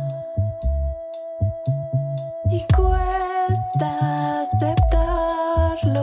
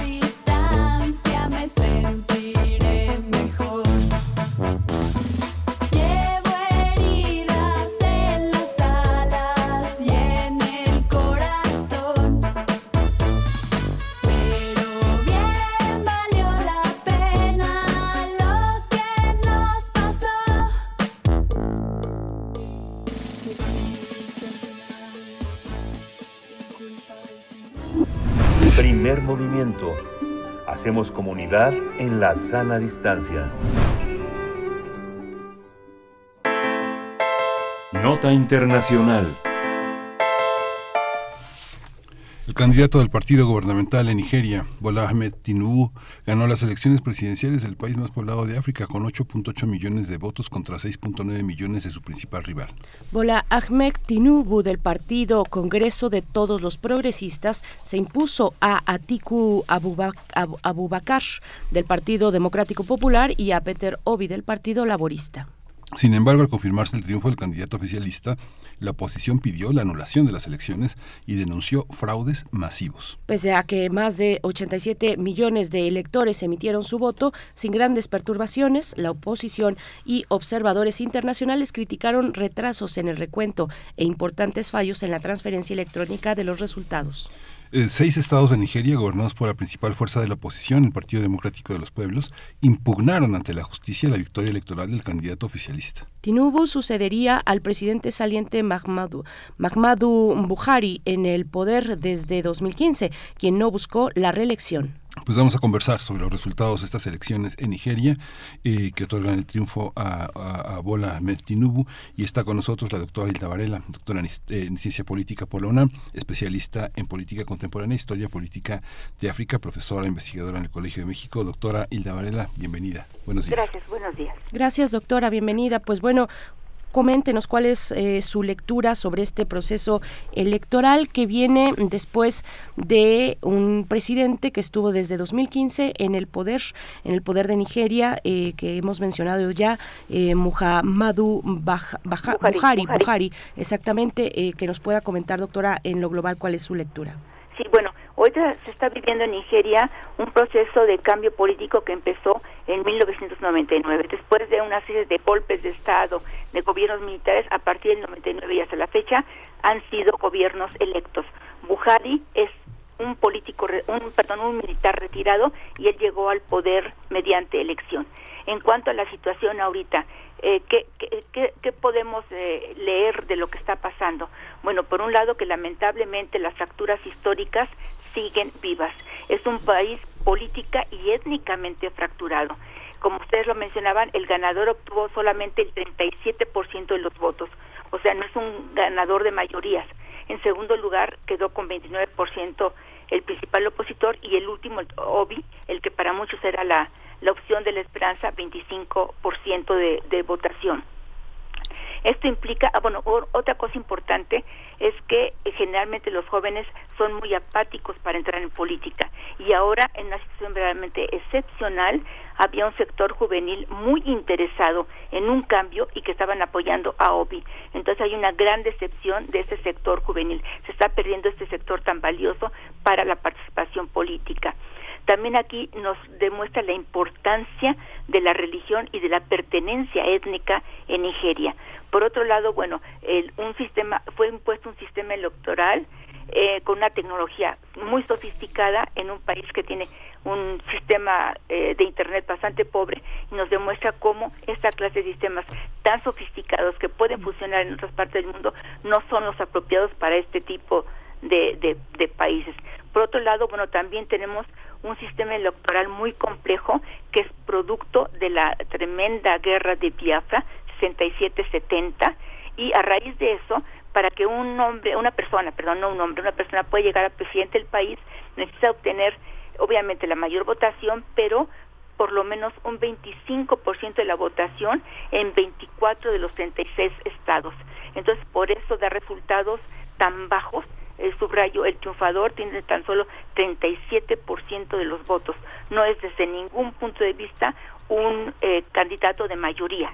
Es, fue la minoría la, que lo eligió, pero no, eso es lo que el sistema deja.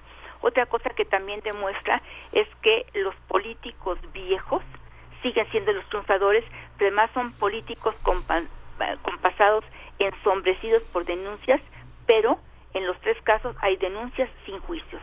O sea que se podría decir, como hay denuncias sin juicio, se podría decir que hay rumores en cuanto a sus antecedentes eh, políticos y eh, no hay forma de realmente de comprobarlo si son realmente simplemente rumores o si tienen validez este tipo de, de denuncias que se han hecho. Esta idea de los jóvenes en un país donde la, la, mitad de la población está en el campo, eh, ¿no, era un poco una ilusión esta idea de tener a tantos jóvenes cuando todos están desempleados, con pocas posibilidades de educación superior?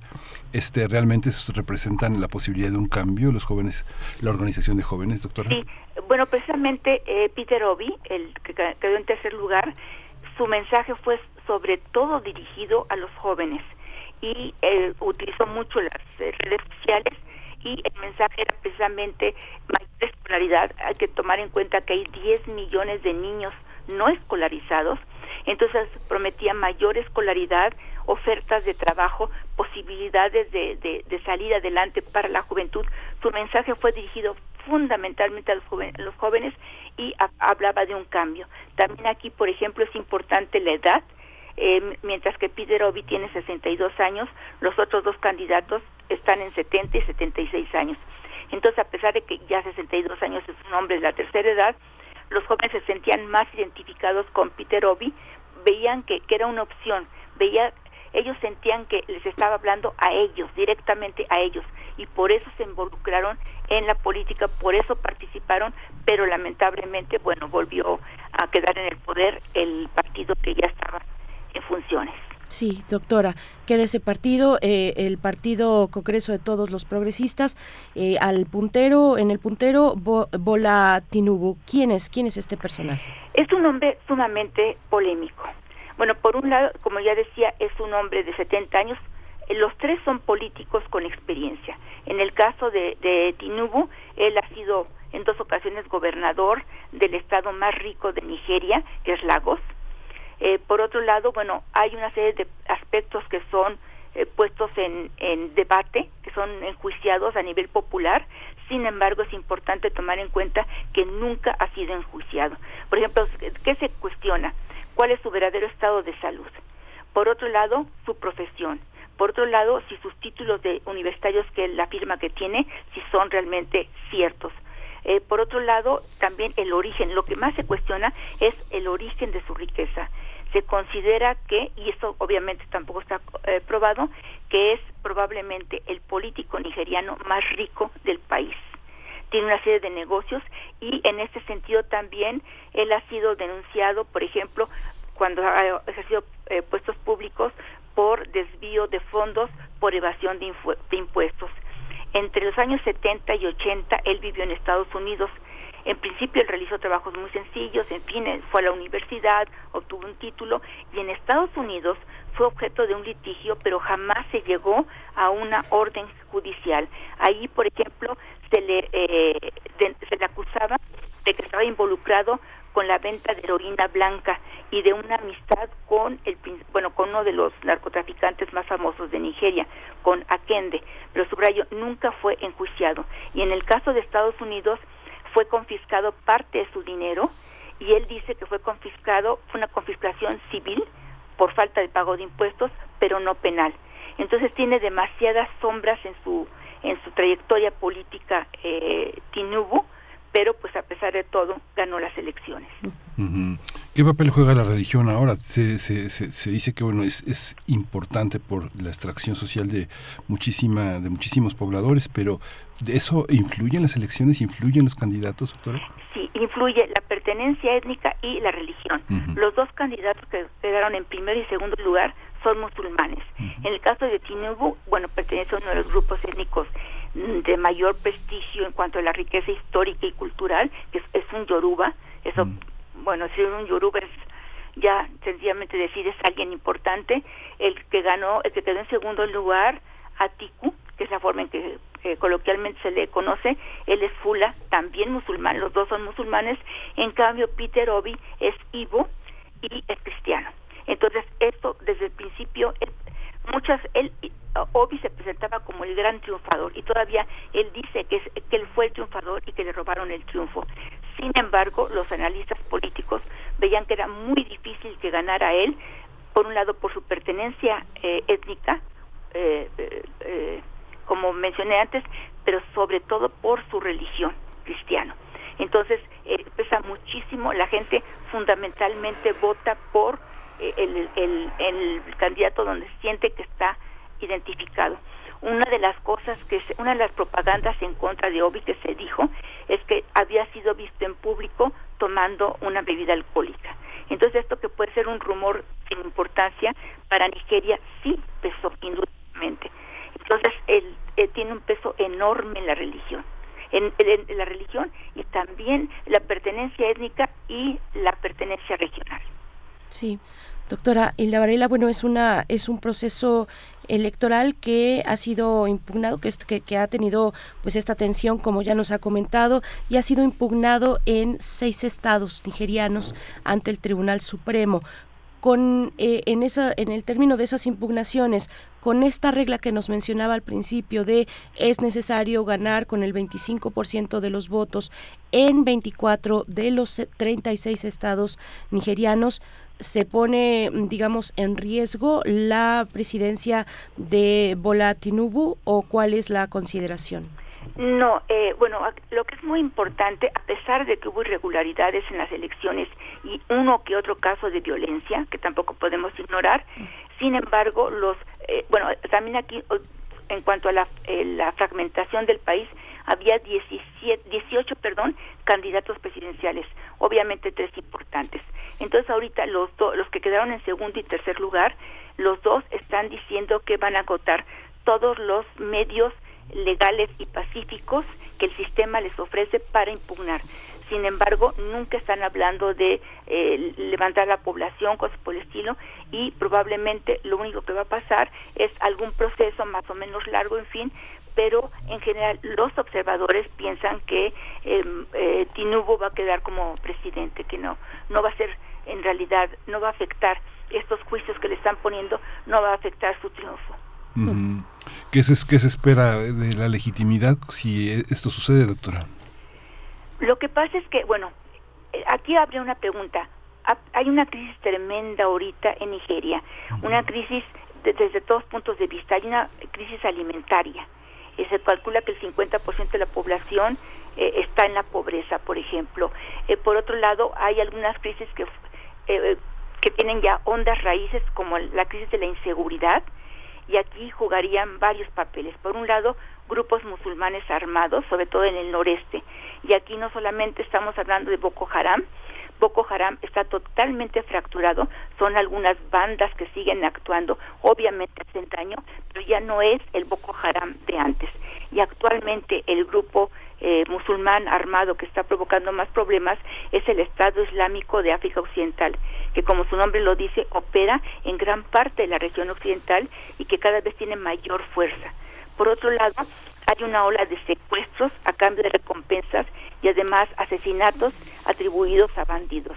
Hay un conflicto también histórico entre comunidades pastoriles y comunidades de agricultores. Eh, hay una grave dependencia de la, de la, del petróleo. Antes era, era la primera economía del continente africano, antes tenía un superávit comercial importante y actualmente registra un déficit. Por otro lado, y aquí es donde yo digo, bueno, se hizo, eh, como digamos en México, se hicieron olas cuando no eran necesarias.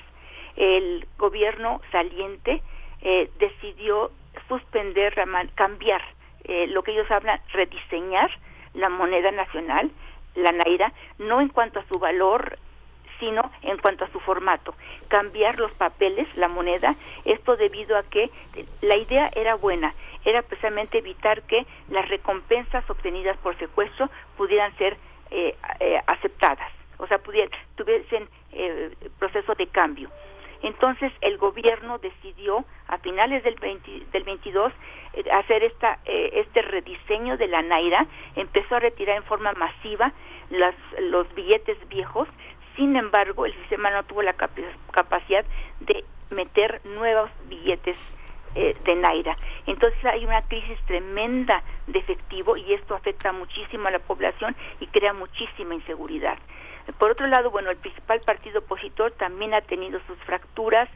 Ah, otra cosa que es muy importante es que Reuters denunció que había habido un programa de abortos masivos eh, llevados a cabo entre las niñas y las jovencitas que habían sido secuestradas y que habían sido secuestradas principalmente por Boko Haram y que habían sido recuperadas y muchas de ellas estaban embarazadas. Entonces dice que el gobierno llevó a cabo este programa masivo de abortos, sin embargo el gobierno lo ha negado. Eh, esto no sabemos hasta dónde pueda ser cierto, si hay tan solo una denuncia, pero esto también ha creado muchísima inseguridad en la población. Por otro lado, también ellos tienen lo que nosotros llamamos en México guachicoleros, o sea, robo de petróleo, y son muy frecuentes los accidentes por el robo de petróleo. Obviamente una alta inflación, una gran inseguridad alimentaria, son muchísimos problemas que van de la mano, la corrupción, de alguna forma los tres candidatos presidenciales aunque ninguno fue enjuiciado, ni, ninguno ha sido enjuiciado, los tres se han visto involucrados de alguna forma, bueno, dos de ellos en corrupción, el tercero en desvío de fondos oficiales. Entonces sí es un panorama político bastante difícil para el nuevo presidente. Pues doctora, un panorama como siempre muy completo, eh, muy complejo también. Le agradecemos participar con nosotros. Pues bueno, ahí está estos resultados electorales en Nigeria con el, eh, pues prácticamente el candidato de la continuidad y con todos estos elementos, doctora Hilda Varela. Muchas gracias por, por estar esta mañana. Como siempre, un placer. Gracias. Hasta pronto, doctora Hilda, eh, Hilda Varela, profesora investigadora del Colegio de México, miembro del Sistema Nacional de Investigadores. Vamos con música para despedirnos de Radio Nicolaita e irnos al corte. Es Hi-Fi, Hi-Fi de Angel Olsen.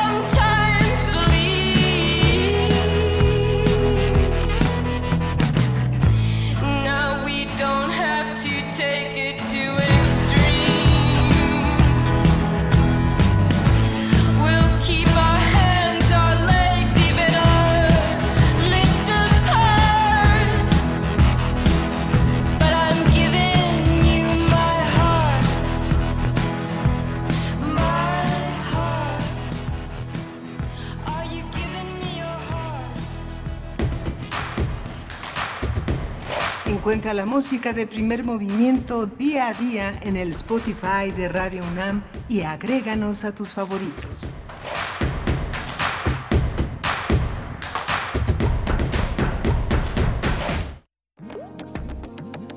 Las historias concluyen, las palabras vuelan, los escritos se malinterpretan y los sonidos permanecen. Hacia el tema de la escucha en general de documental sonoro. Todo va en el mismo sentido y ese sentido es que pues hay más producciones sonoras, más historias para escuchar, más gente que quiera hacer esto. La UNESCO señaló que tienen valor patrimonial las producciones radiofónicas. Tenemos una identidad en común, tenemos sonidos que nos hermanan y queremos contarnos desde nuestra especificidad, además comparte una lengua. Radio UNAM te invita a escuchar la serie que conjuga el arte y el periodismo en un mismo género.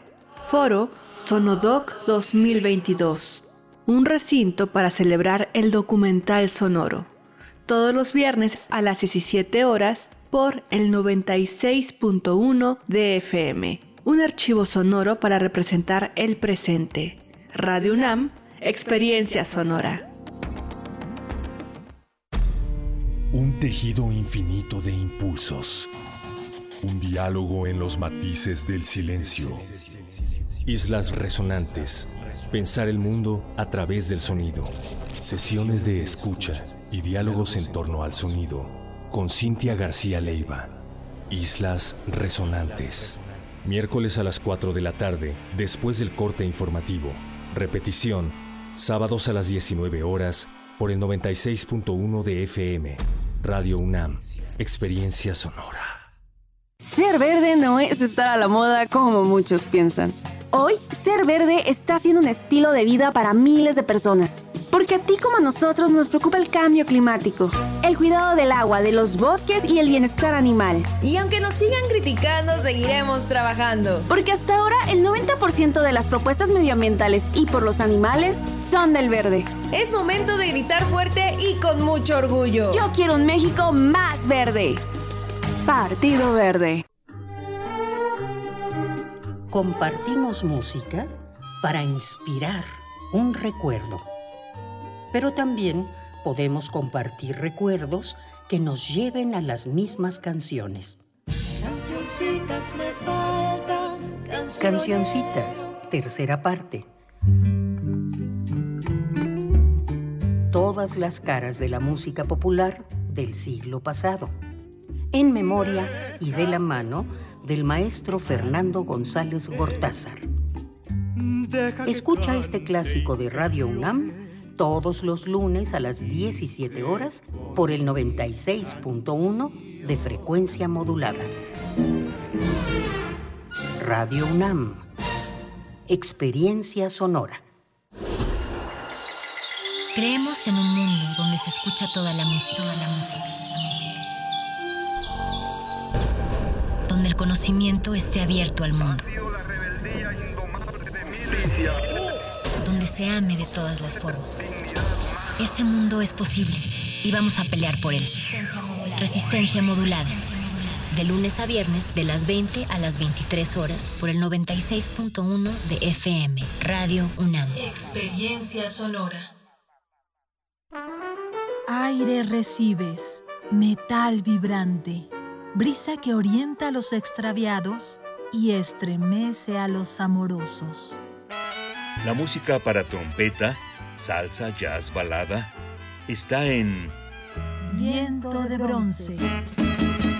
con Juan Arturo Brennan, lunes a viernes 6.40 de la mañana y 15 horas. Radio UNAM. Experiencia sonora.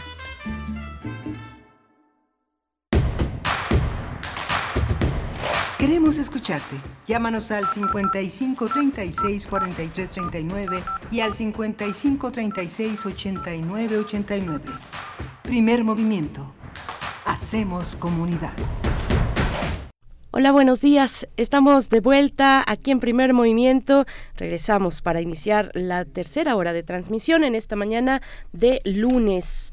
Es lunes 6 de marzo del 2023, 9 con 4 minutos de la mañana. Bueno, pues aquí estamos con dos horas a cuestas muy interesantes, muy eh, complejas también de entender entre los temas nacionales eh, e internacionales. Y pues bueno, viene la mesa del día, viene la poesía necesaria, pero antes, antes presentar al equipo que se encuentra presente aquí en la cabina de primer movimiento y a los que están a sana distancia también. Rodrigo Aguilar en la producción ejecutiva, Violeta Berber en la asistencia de producción Hoy nos acompaña Antonio Quijano, nuestro jefe de noticias, el señor Jesús Silva en la operación técnica de la consola, Tamara Quirós con sana distancia en las redes sociales recogiendo sus comentarios, que son varios, hay varios, varios comentarios respecto a la cuestión del ejército realizando tareas de seguridad pública, este terrible eh, hecho, este, estos cinco jóvenes asesinados por integrantes del ejército en Nuevo Laredo, Tamaulipas. Bueno, ya leeremos eh, algunos y compartiremos algunos de estos comentarios y por supuesto Miguel Ángel Quemain, quien estará a cargo de la poesía esta mañana aquí en el micrófono. Miguel Ángel, buen día. Hola, Berenice, buenos días a todos. Buenos días. Estamos ya a una fecha importantísima. Muchos colectivos. Eh, muchos colectivos de mujeres, organizaciones feministas, organizaciones sociales de defensores de derechos humanos, periodistas están ya eh, atentos para hacer una, una este, participar y darle cobertura a un acontecimiento que es tan, tan, tan, tan, tan relevante, sobre todo en estos días, y que afortunadamente ha marcado la pauta de la, de la vida social en nuestro país. Así como el feminismo, la reflexión que desde el feminismo ha permitido la reflexión sobre las masculinidades en la que formamos parte pues todos, hombres y mujeres. Sí, muchísimos eventos además en todos lados, en todos lados y también en la UNAM, por supuesto, donde es urgente, muy importante no mm, desistir eh, ante, sino al contrario, insistir en los trabajos que son, pues eso, desde muchos, muchos ámbitos, los trabajos diversos para cerrar la brecha eh, eh, entre, entre, pues la brecha de género, ¿no? pues esto, la, la Gaceta Universitaria dedica su portada, por supuesto, por supuesto que al 8 de marzo, hashtag cerremos la brecha, es la portada, es lo que viene en la portada, se habla de el 8 de marzo en la UNAM de esta cuestión de cerrar la brecha, también de trabajamos por una universidad sin violencia contra las mujeres, pues eso, estamos en ese trabajo que es muy adverso, es muy complicado, pero bueno, ahí hay gente muy muy comprometida en esta universidad que trabaja pues prácticamente sin descanso por estos, eh, por, por, resolver, por llegar a un momento en el que por fin la, la, la violencia de género pues no se exprese como se, se, expresa en las universidades del país, por supuesto en la UNAM, que debemos dar eh, el ejemplo. Yo creo que esa exigencia, esa autoexigencia, pues es eh, siempre importante acudir a ella, pero bueno, es algo que ocurre en todas las universidades, en todos los espacios laborales, es una cuestión estructural, estructural, mm, social, política, económica, cultural, bueno, pues sí, sí, cada una de las instituciones deben hacer lo propio para, para, para, seguir caminando a través de eh, pues de política pública en el caso del gobierno eh, o a través de distintos programas como es el caso en la universidad en esta casa de estudios para pues cerrar esa brecha para erradicar la violencia contra las mujeres que además está estipulado en la ley. Pero bueno son procesos sociales mucho más complejos de lo que una ley o varias leyes puedan eh, puedan reglamentar Miguel Ángel. Sí, es la revolución, es auténticamente el cambio, o sea, todo lo que eh, el feminismo y el movimiento social significa es replantearse la industria musical, la telenovela, el cine, la educación. Es, es una lucha difícil porque es todo un sistema, todo todo un statu quo que, eh, que hace eh, bollante una economía, una economía de la injusticia, de la exclusión, de la marginación, y que una revolución con esas características, pues claro que se niega, ¿no? Todavía uno, uno escucha a muchas profesoras, este, eh, es, eh, mucha gente le da pena decir que es feminista porque se, se recibe, recibe agravio, recibe enojo de gente, pero realmente significa un enorme cambio en la educación, en la relación con la vejez, con los niños, con los jóvenes. Verdaderamente esa es, la una de las puntas de la transformación internacional y en América Latina sobre todo. ¿no? Así es, cuéntenos ustedes cómo ven. Bueno, pues se acerca este 8 de marzo, eh, pues si van a asistir a la marcha, hacerlo con las previsiones necesarias. El calor va a estar muy intenso, me parece. Pues eh, ya algunas de las eh, colectivas y de los frentes que están convocando a esta marcha desde distintos puntos, ya sea la Victoria Alada, como se le llama en esta fecha, el Ángel de la Independencia, o el Monumento a la Revolución. Bueno, cualquiera de ellas, pues por ejemplo, en el caso del Monumento a la Revolución están convocando desde las 12 del día al mediodía, cuando el sol, el sol cae a plomo, pues hay que mm, llevar eh, pues, eh, pues hay hidratación, eh, sombra, un sombrero, una sombrilla, pues eh, protegerse, protegerse del sol, protegerse de la deshidratación y bueno, ir con la convicción que eh, pues que queramos presentar en esta marcha y los que no, pues también tratar de evitar esa zona que va a estar complicada en el tránsito, ¿no? Sí, en lo que nos toca también a quienes son profesores, pues la, la, mayor amplitud, la mayor libertad, es importante eh, permitir que ese día las faltas no sean faltas, sino que sean posibilidades de discutir al día siguiente lo que pasó en la marcha toda esta parte forma forma es, es parte de una de una amplitud de un apoyo que desde distintos sectores se tienen se tiene que tener ¿no? sí porque la universidad las las estudiantes de la universidad pues son son eh, agentes digamos participantes muy activas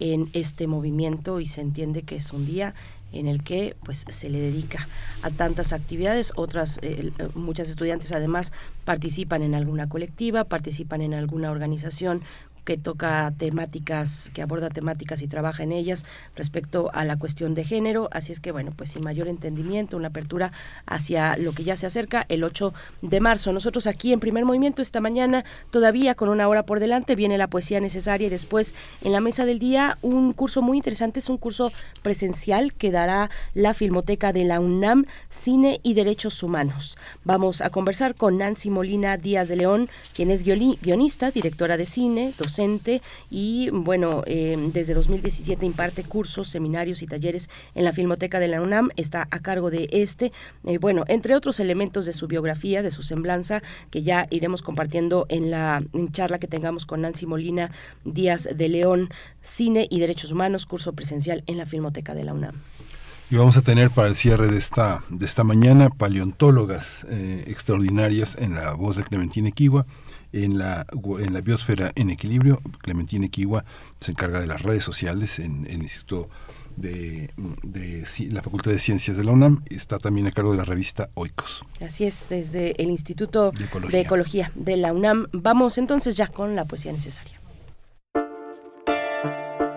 Es hora de poesía necesaria. Hoy vamos a hoy vamos a, recuperar un poema que se llama Primer día de vacaciones del poeta español Luis García Montero, uno de los grandes poetas españoles, y lo vamos a acompañar con es un poema que es una fantasía. Y por eso la fantasía de Sabicas en la guitarra flamenca acompaña la, la poesía de Luis García Montero esta semana, primer día de vacaciones. Dice así: Nadaba yo en el mar y era muy tarde justo en ese momento en que las luces flotan como brasas de una hoguera rendida y en el agua se queman las preguntas, los silencios extraños.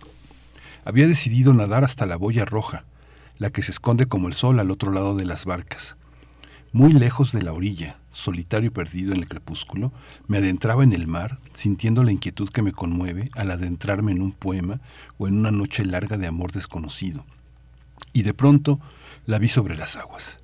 Una mujer mayor, de cansada belleza y el pelo blanco recogido, se me acercó nadando con brazadas serenas. Parecía venir del horizonte. Al cruzarse conmigo, se detuvo un momento y me miró a los ojos. No he venido a buscarte. No eres tú todavía. Me despertó el tumulto del mercado y el ruido de una moto que cruzaba la calle con desesperación. Era media mañana. El cielo estaba limpio y parecía una bandera viva en el mástil de agosto. Bajé a desayunar a la terraza del paseo marítimo y contemplé el bullicio de la gente, el mar como una balsa, los cuerpos bajo el sol. En el periódico el nombre del ahogado no era el mío.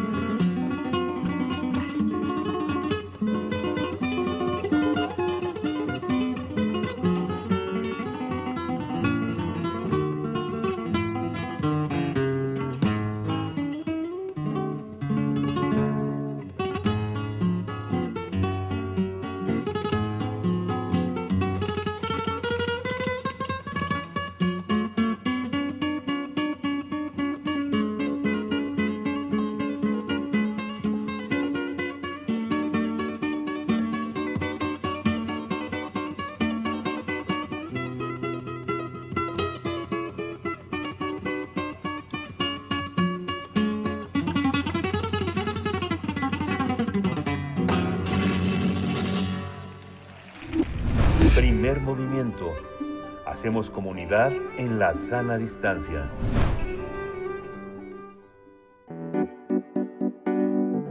La mesa del día.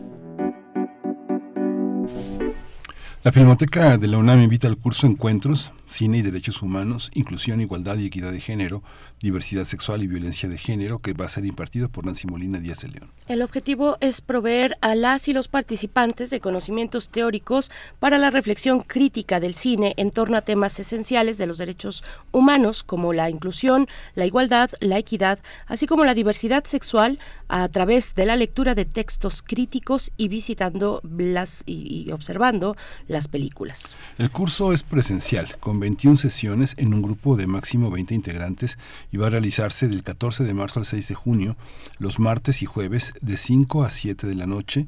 El cierre de la convocatoria es mañana, mañana 6 de marzo. Tendremos una charla esta mañana sobre este curso de la Filmoteca de la UNAM. Nos acompaña Nancy Molina Díaz de León, guionista, directora de cine y docente. En 2018 estrenó su primer largometraje de ficción, la novela Calle de Jesús María, en el Festival Big Film 2018. En 2020 su cortometraje El color de la libertad se presentó en el Festival Internacional de Cine Dulce Ovario y desde 2017 imparte cursos, seminarios, talleres para la Filmoteca de la UNAM. Nancy Molina, gracias por estar esta mañana. Bienvenida a Primer Movimiento. ¿Cómo estás?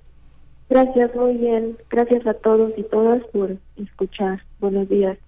Hola Nancy, buenos días. Eh, los temas de emergencia de las últimas dos décadas son derechos humanos, diversidad sexual, violencia de género. ¿Cómo, ¿Cuál es el enfoque de este curso? ¿Qué es lo que se va a ver y qué es lo que se va a discutir?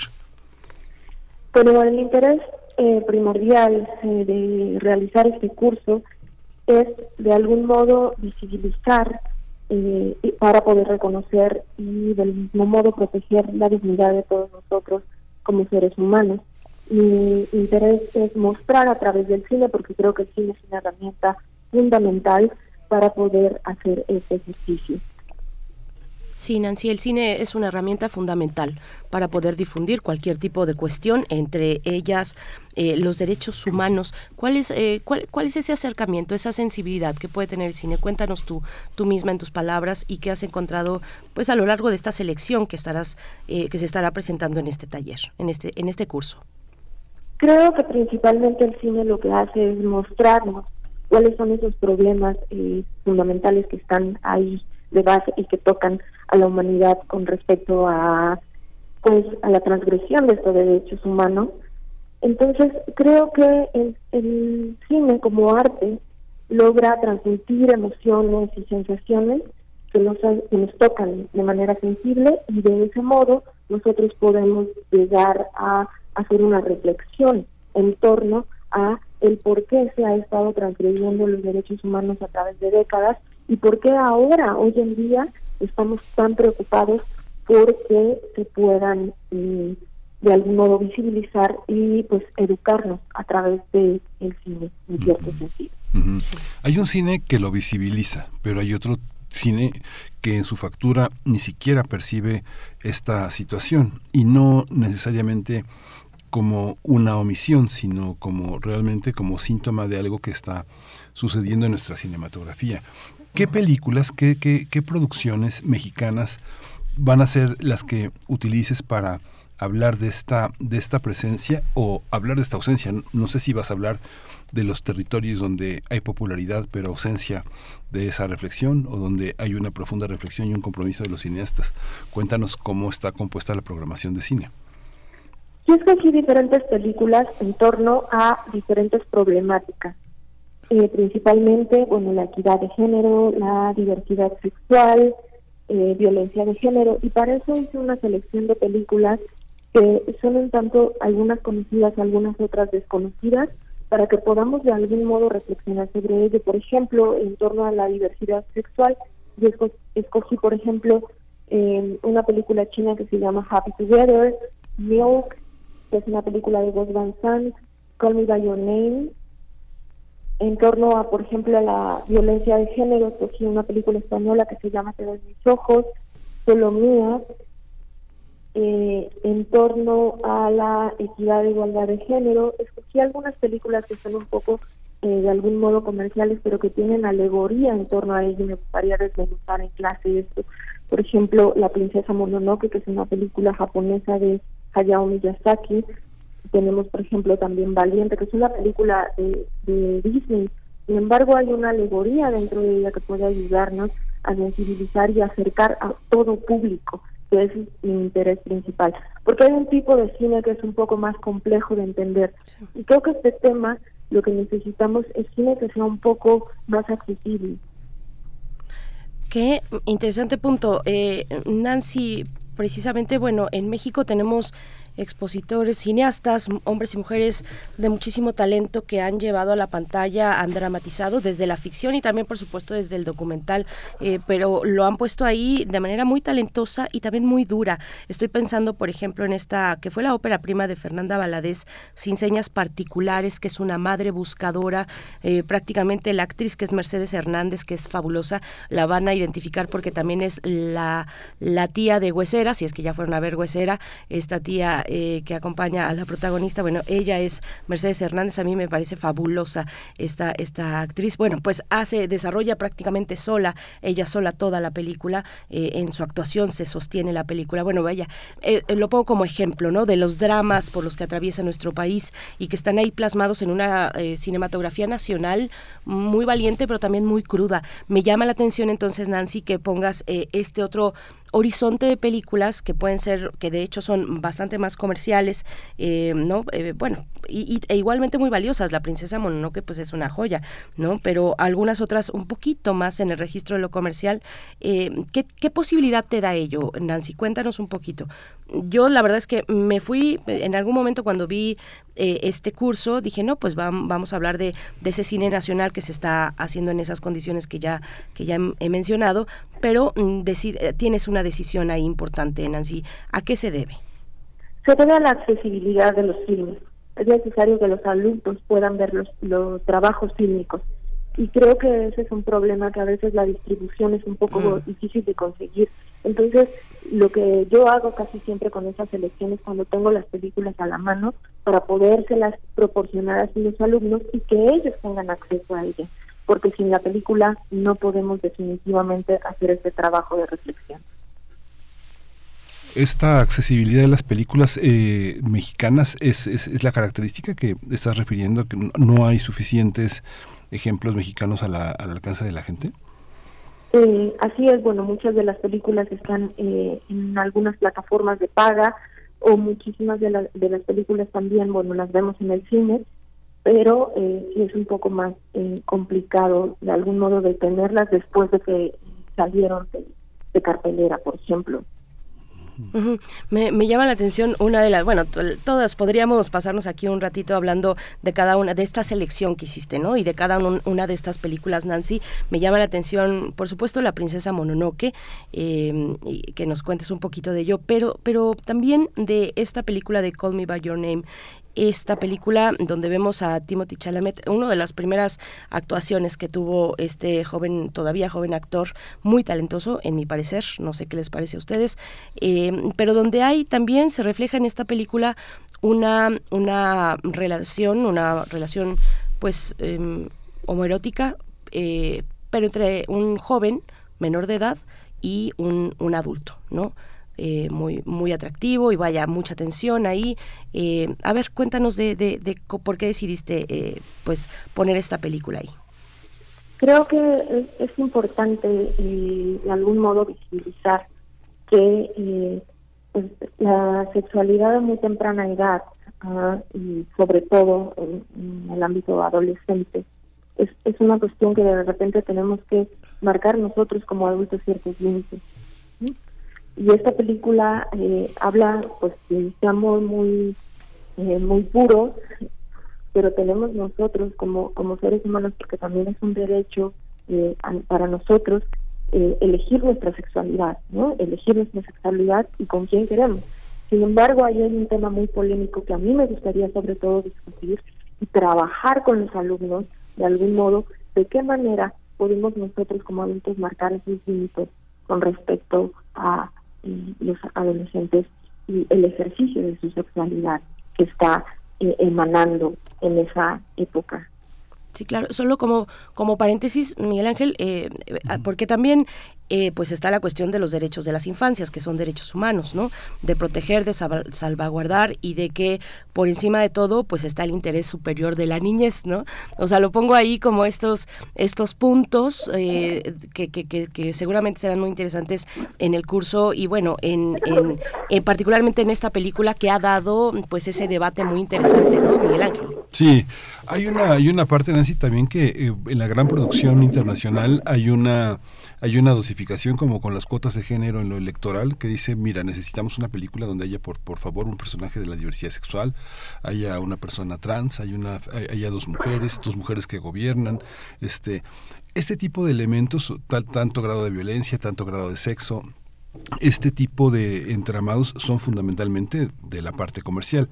Sin embargo, el cine independiente no se deja dominar por esas eh, dosis, ¿no? No hay, no hay esa, no existe esa, esa visión, no existe esa edulcoración de las, de las tramas. ¿Tú cómo, lo, ¿Tú cómo lo percibes en relación a los temas emergentes en la cinematografía, en la cinematografía en nuestro idioma, principalmente, que trata temas de pobreza, de desigualdad, de inequidad, de violencia.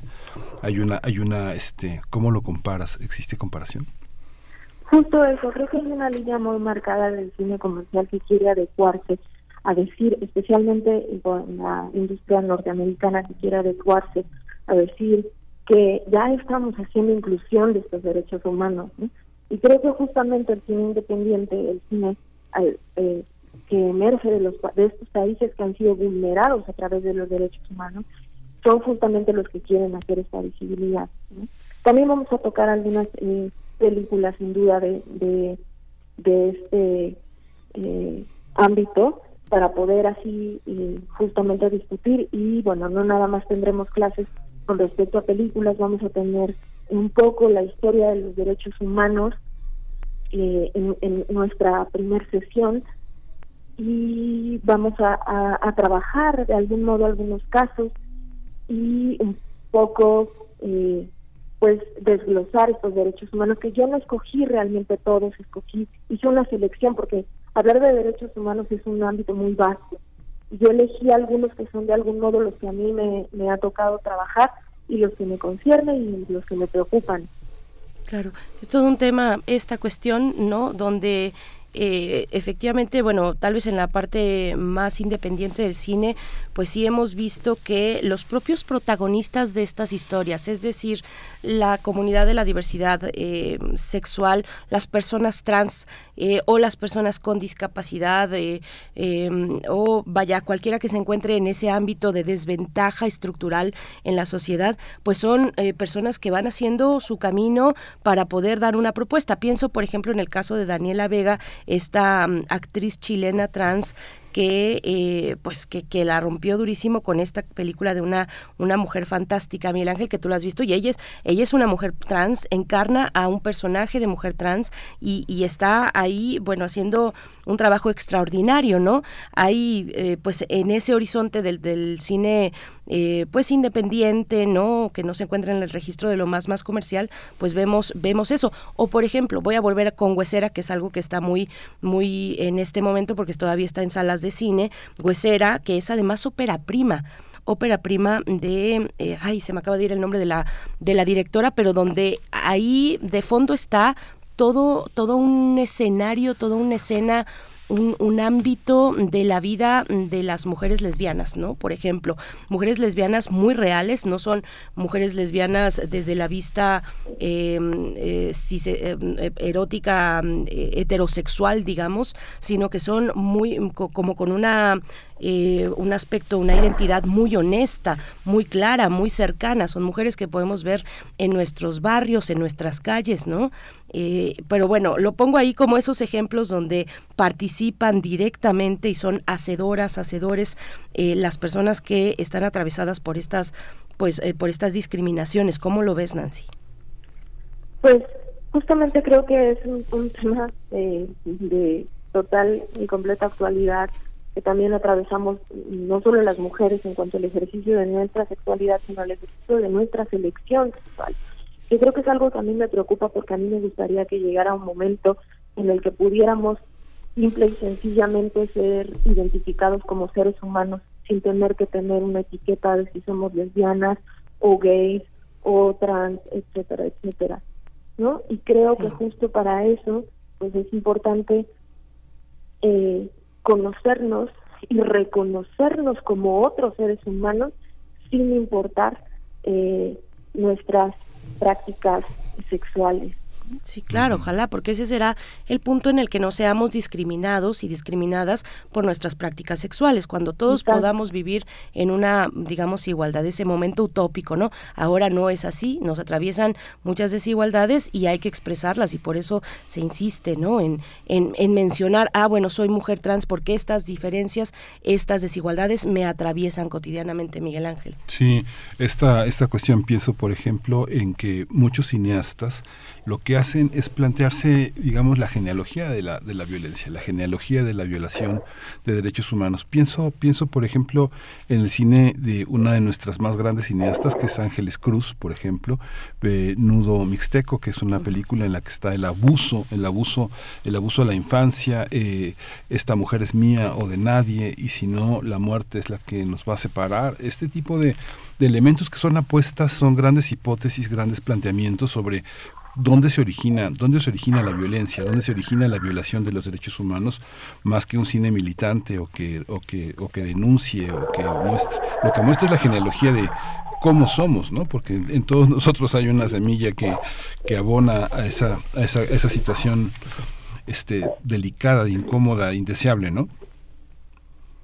Nancy. Sí, justo porque creo que es importante también hacer eh, un poco de énfasis en la equidad, ¿no? Que, que es la que tiene los componentes éticos para componer nuestra desigualdad en los hábitos sociales, sobre todo como pues, herramienta para evitar esa desigualdad, ¿no? Vernos como otros seres humanos, no necesariamente eh, eh, como alguien que ejerce su sexualidad de una u otra manera. Pues Nancy, esta convocatoria cierra pues ya el día de hoy. Eh, ¿Quiénes están, qué personas están convocadas? ¿Quién crees que pueda pues aprovechar de la mejor manera un curso como este?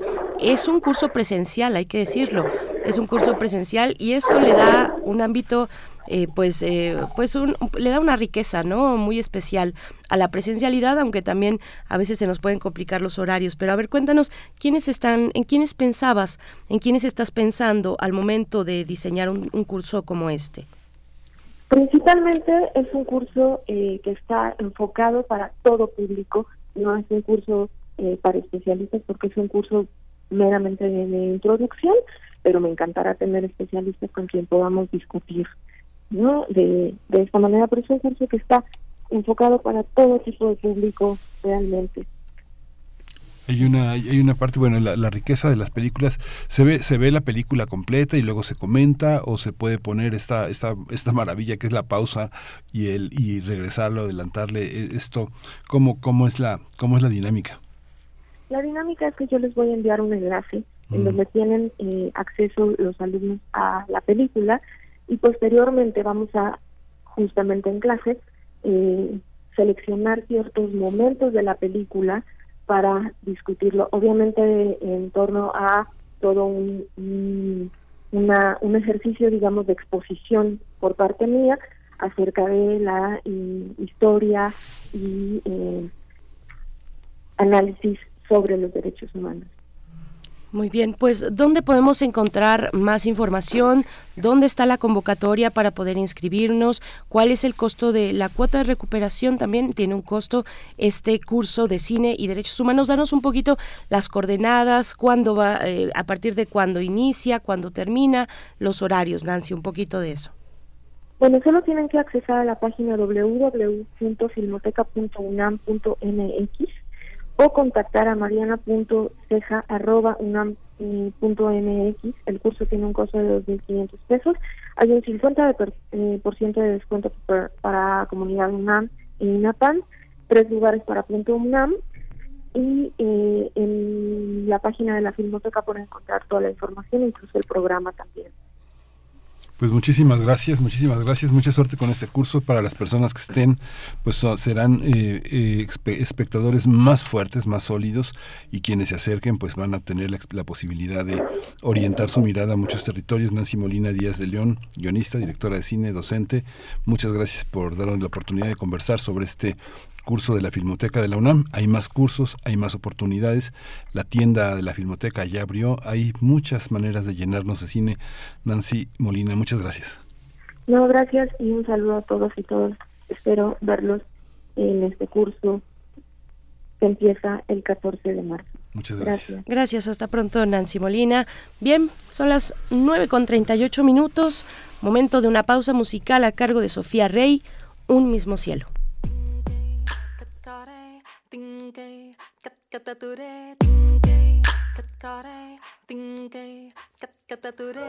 Un mismo cielo nos ve a los dos, un mismo cielo. Un mismo cielo nos ve a los dos, un mismo cielo.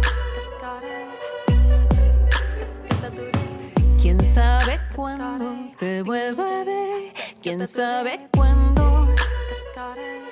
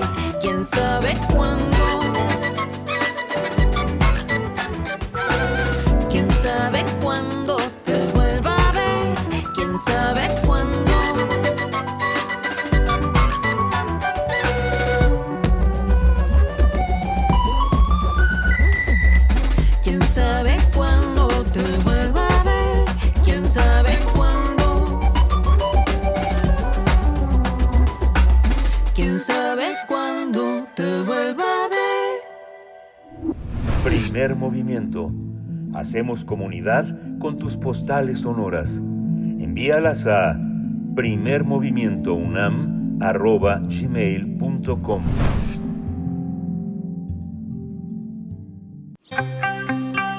Biosfera en equilibrio.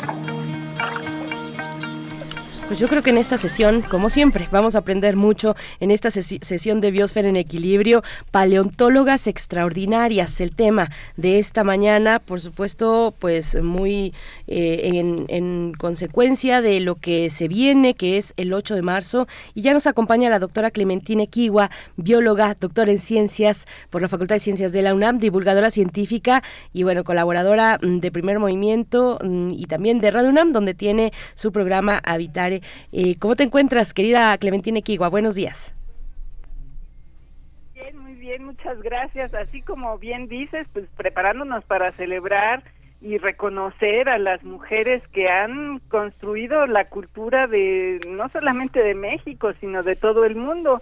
Y una de las áreas que a mí me parece que es un poco eh, desconocida es la paleontología, que es un área de la ciencia muy ligada pues a otras más, entre ellas a la biología, por supuesto, que han sido ha sido fundamental para conocer la historia de nuestro planeta y para sentar las bases de la evolución biológica. Entonces, bueno, yo tratándome de documentar sobre estas estos personajes, me puse a buscar como yo creo que la mayoría de la gente lo hace en la red para ver quiénes eran paleontólogas eh, famosas. Y eh, me salió una lista de 15 eh, personajes, 15 paleontólogos famosos, y esta lista cubre brevemente la biografía de todos ellos, todos hombres, con excepción de Mary Enning, la única mujer paleontóloga reconocida una y otra vez como un pilar de la paleontología moderna. La historia de Mary Enning transcurrió entre 1799 y 1847. Como muchas mujeres de su época, no tuvo acceso a una educación superior, se formó en el campo. Marianne venía de una familia pobre. Su papá era carpintero y mejoraba sus ganancias vendiendo fósiles que escarbaba en la costa aledaña a su pueblo, Lyme Regis, en el Reino Unido. La región en donde está Lyme Regis está ubicada en el Canal de la Mancha y se le conoce como la costa jurásica, porque las frecuentes tormentas provocan derrumbes que desentierran fósiles que pueden tener hasta 200 millones de años. La costa jurásica es patrimonio de la humanidad por la UNESCO y se le reconoce por sus extraordinarias rocas, fósiles y formaciones geográficas. De pequeña Marianning buscaba fósiles con su papá y su hermano hasta que un día su papá resbaló de un acantilado y se lastimó. El señor Anning moriría tres años después por secuelas de esta caída, dejando a la familia en la pobreza y además endeudada. Mary tenía 11 años y su hermano 14. El único oficio que habían aprendido los niños era el de buscar fósiles, así que ellos los buscaban y la mamá los vendía en una pequeña tienda que abrió en su casa. Un día, cuando Mary tenía 12 años, su hermano desenterró el cráneo de un ictiosaurio y ella el resto del esqueleto.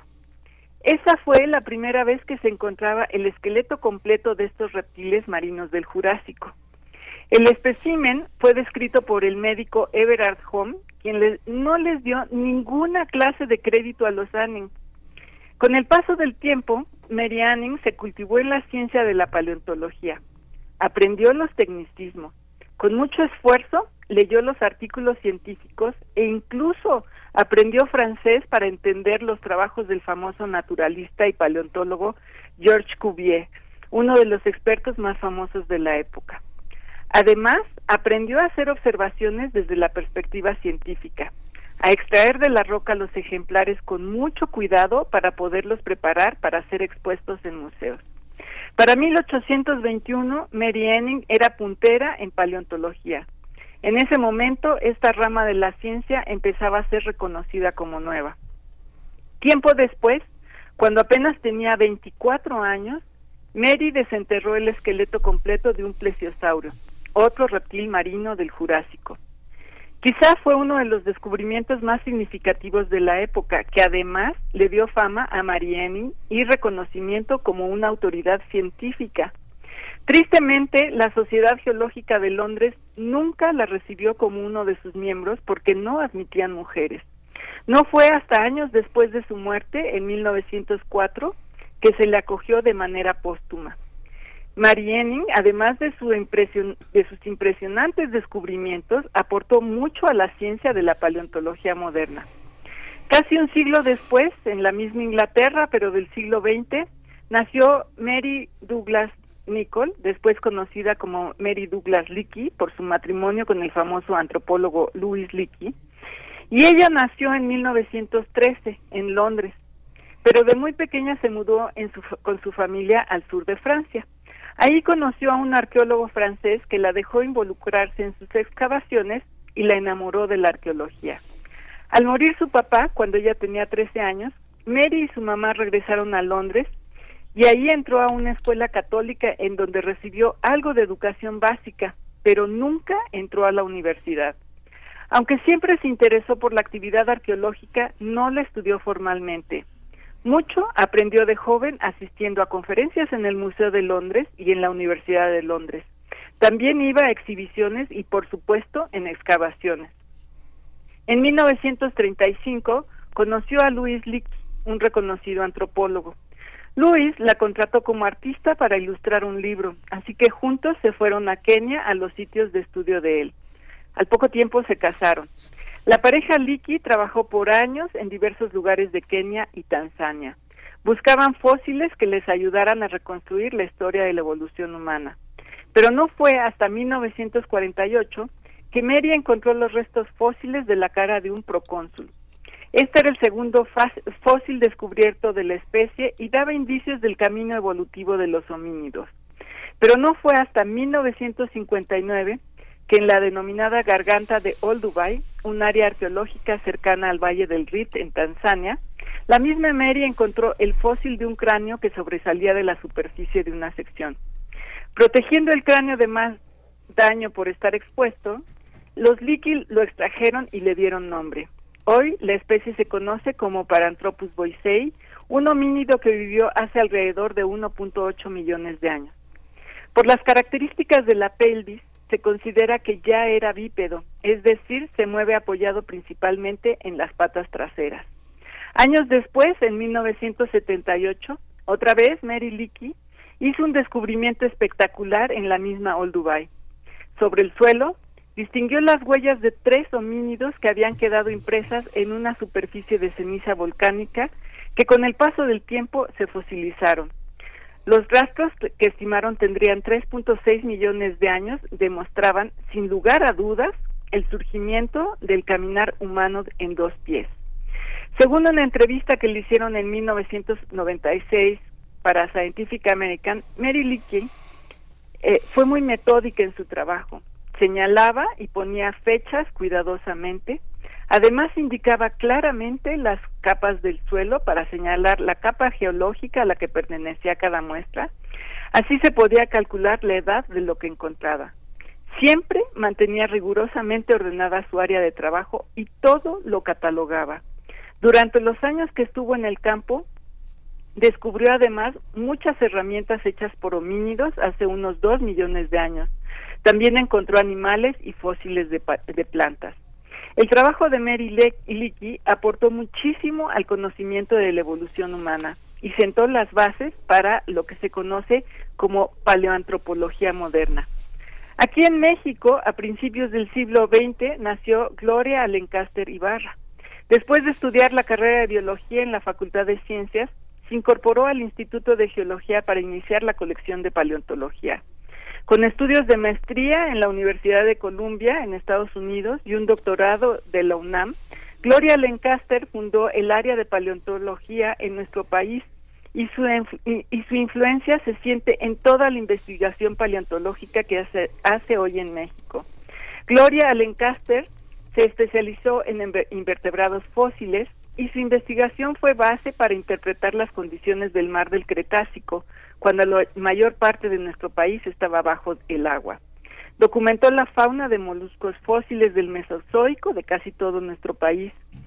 Alencaster además describió docenas de especies nuevas. Muchos de los organismos que estudió están asociados a yacimientos petroleros o de rocas que se usan en la construcción. Así que la paleontología del siglo XXI está sobre los hombres de mujeres gigantes, Mary Enning, Mary y Gloria Lancaster.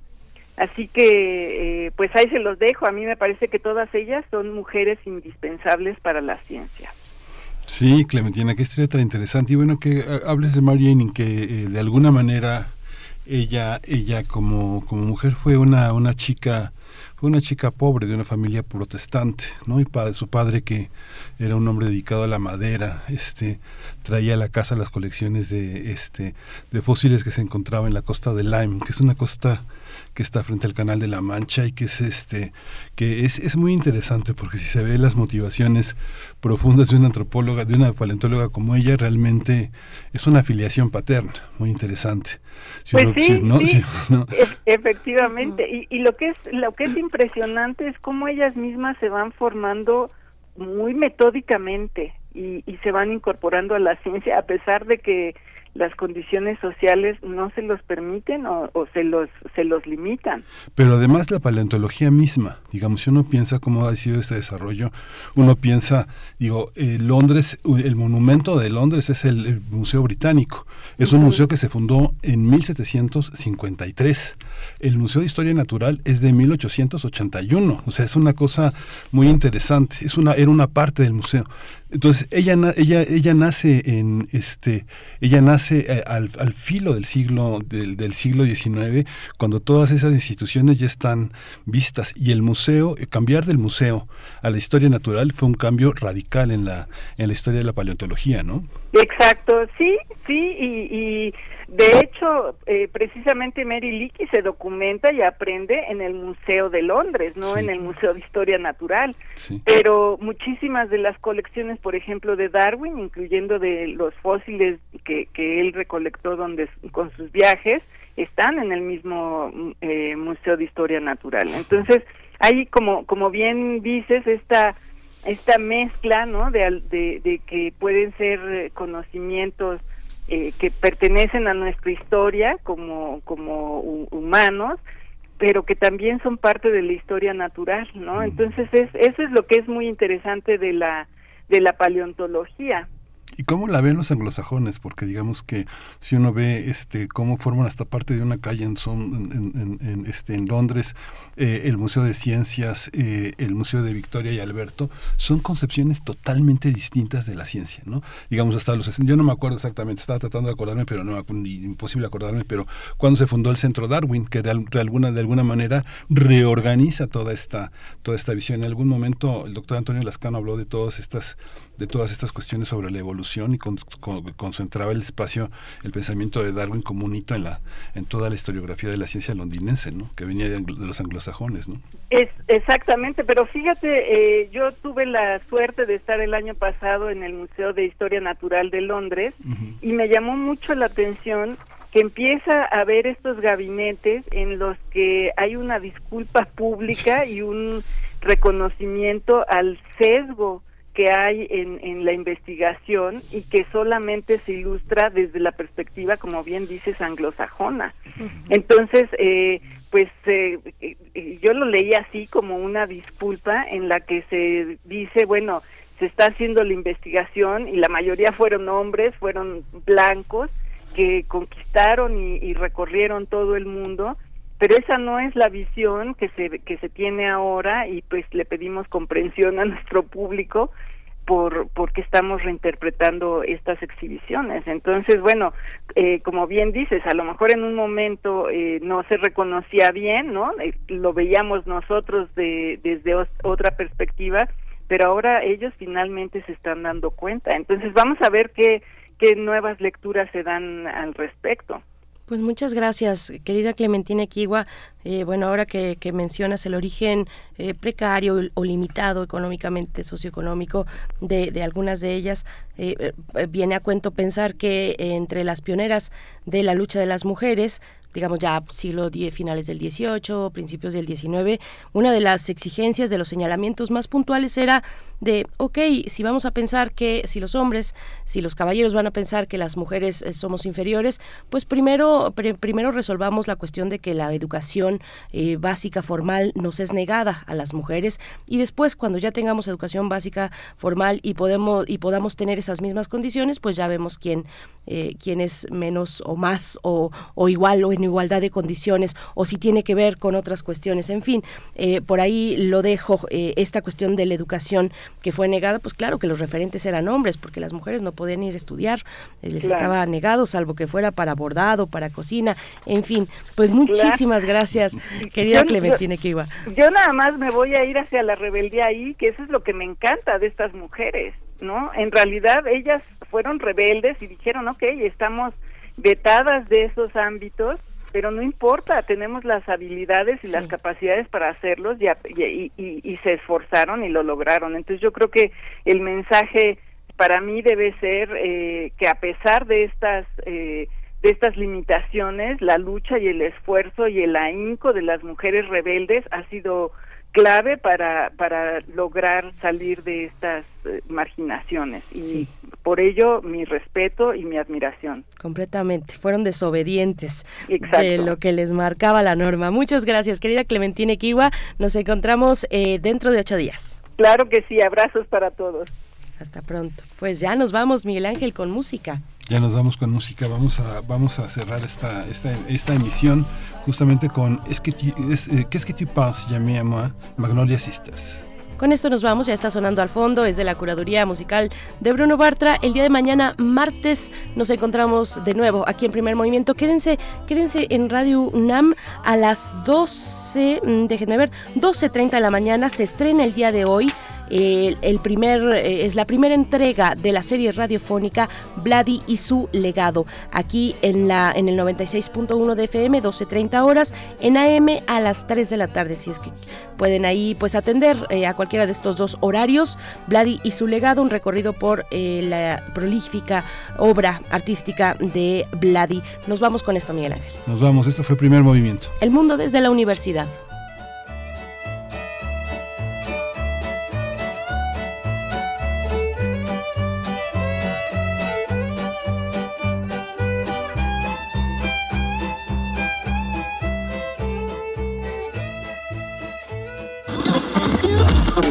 Radio UNAM presentó Primer Movimiento. El mundo desde la universidad. Con Berenice Camacho y Miguel Ángel Gemain en la conducción. Rodrigo Aguilar y Violeta Berber, producción. Antonio Quijano y Patricia Zavala, noticias. Miriam Trejo, coordinación de invitados. Tamara Quirós, redes sociales. Arturo González, operación técnica. Locución, Tessa Uribe y Juan Staca. Quédate en sintonía con Radio UNAM. Experiencia sonora.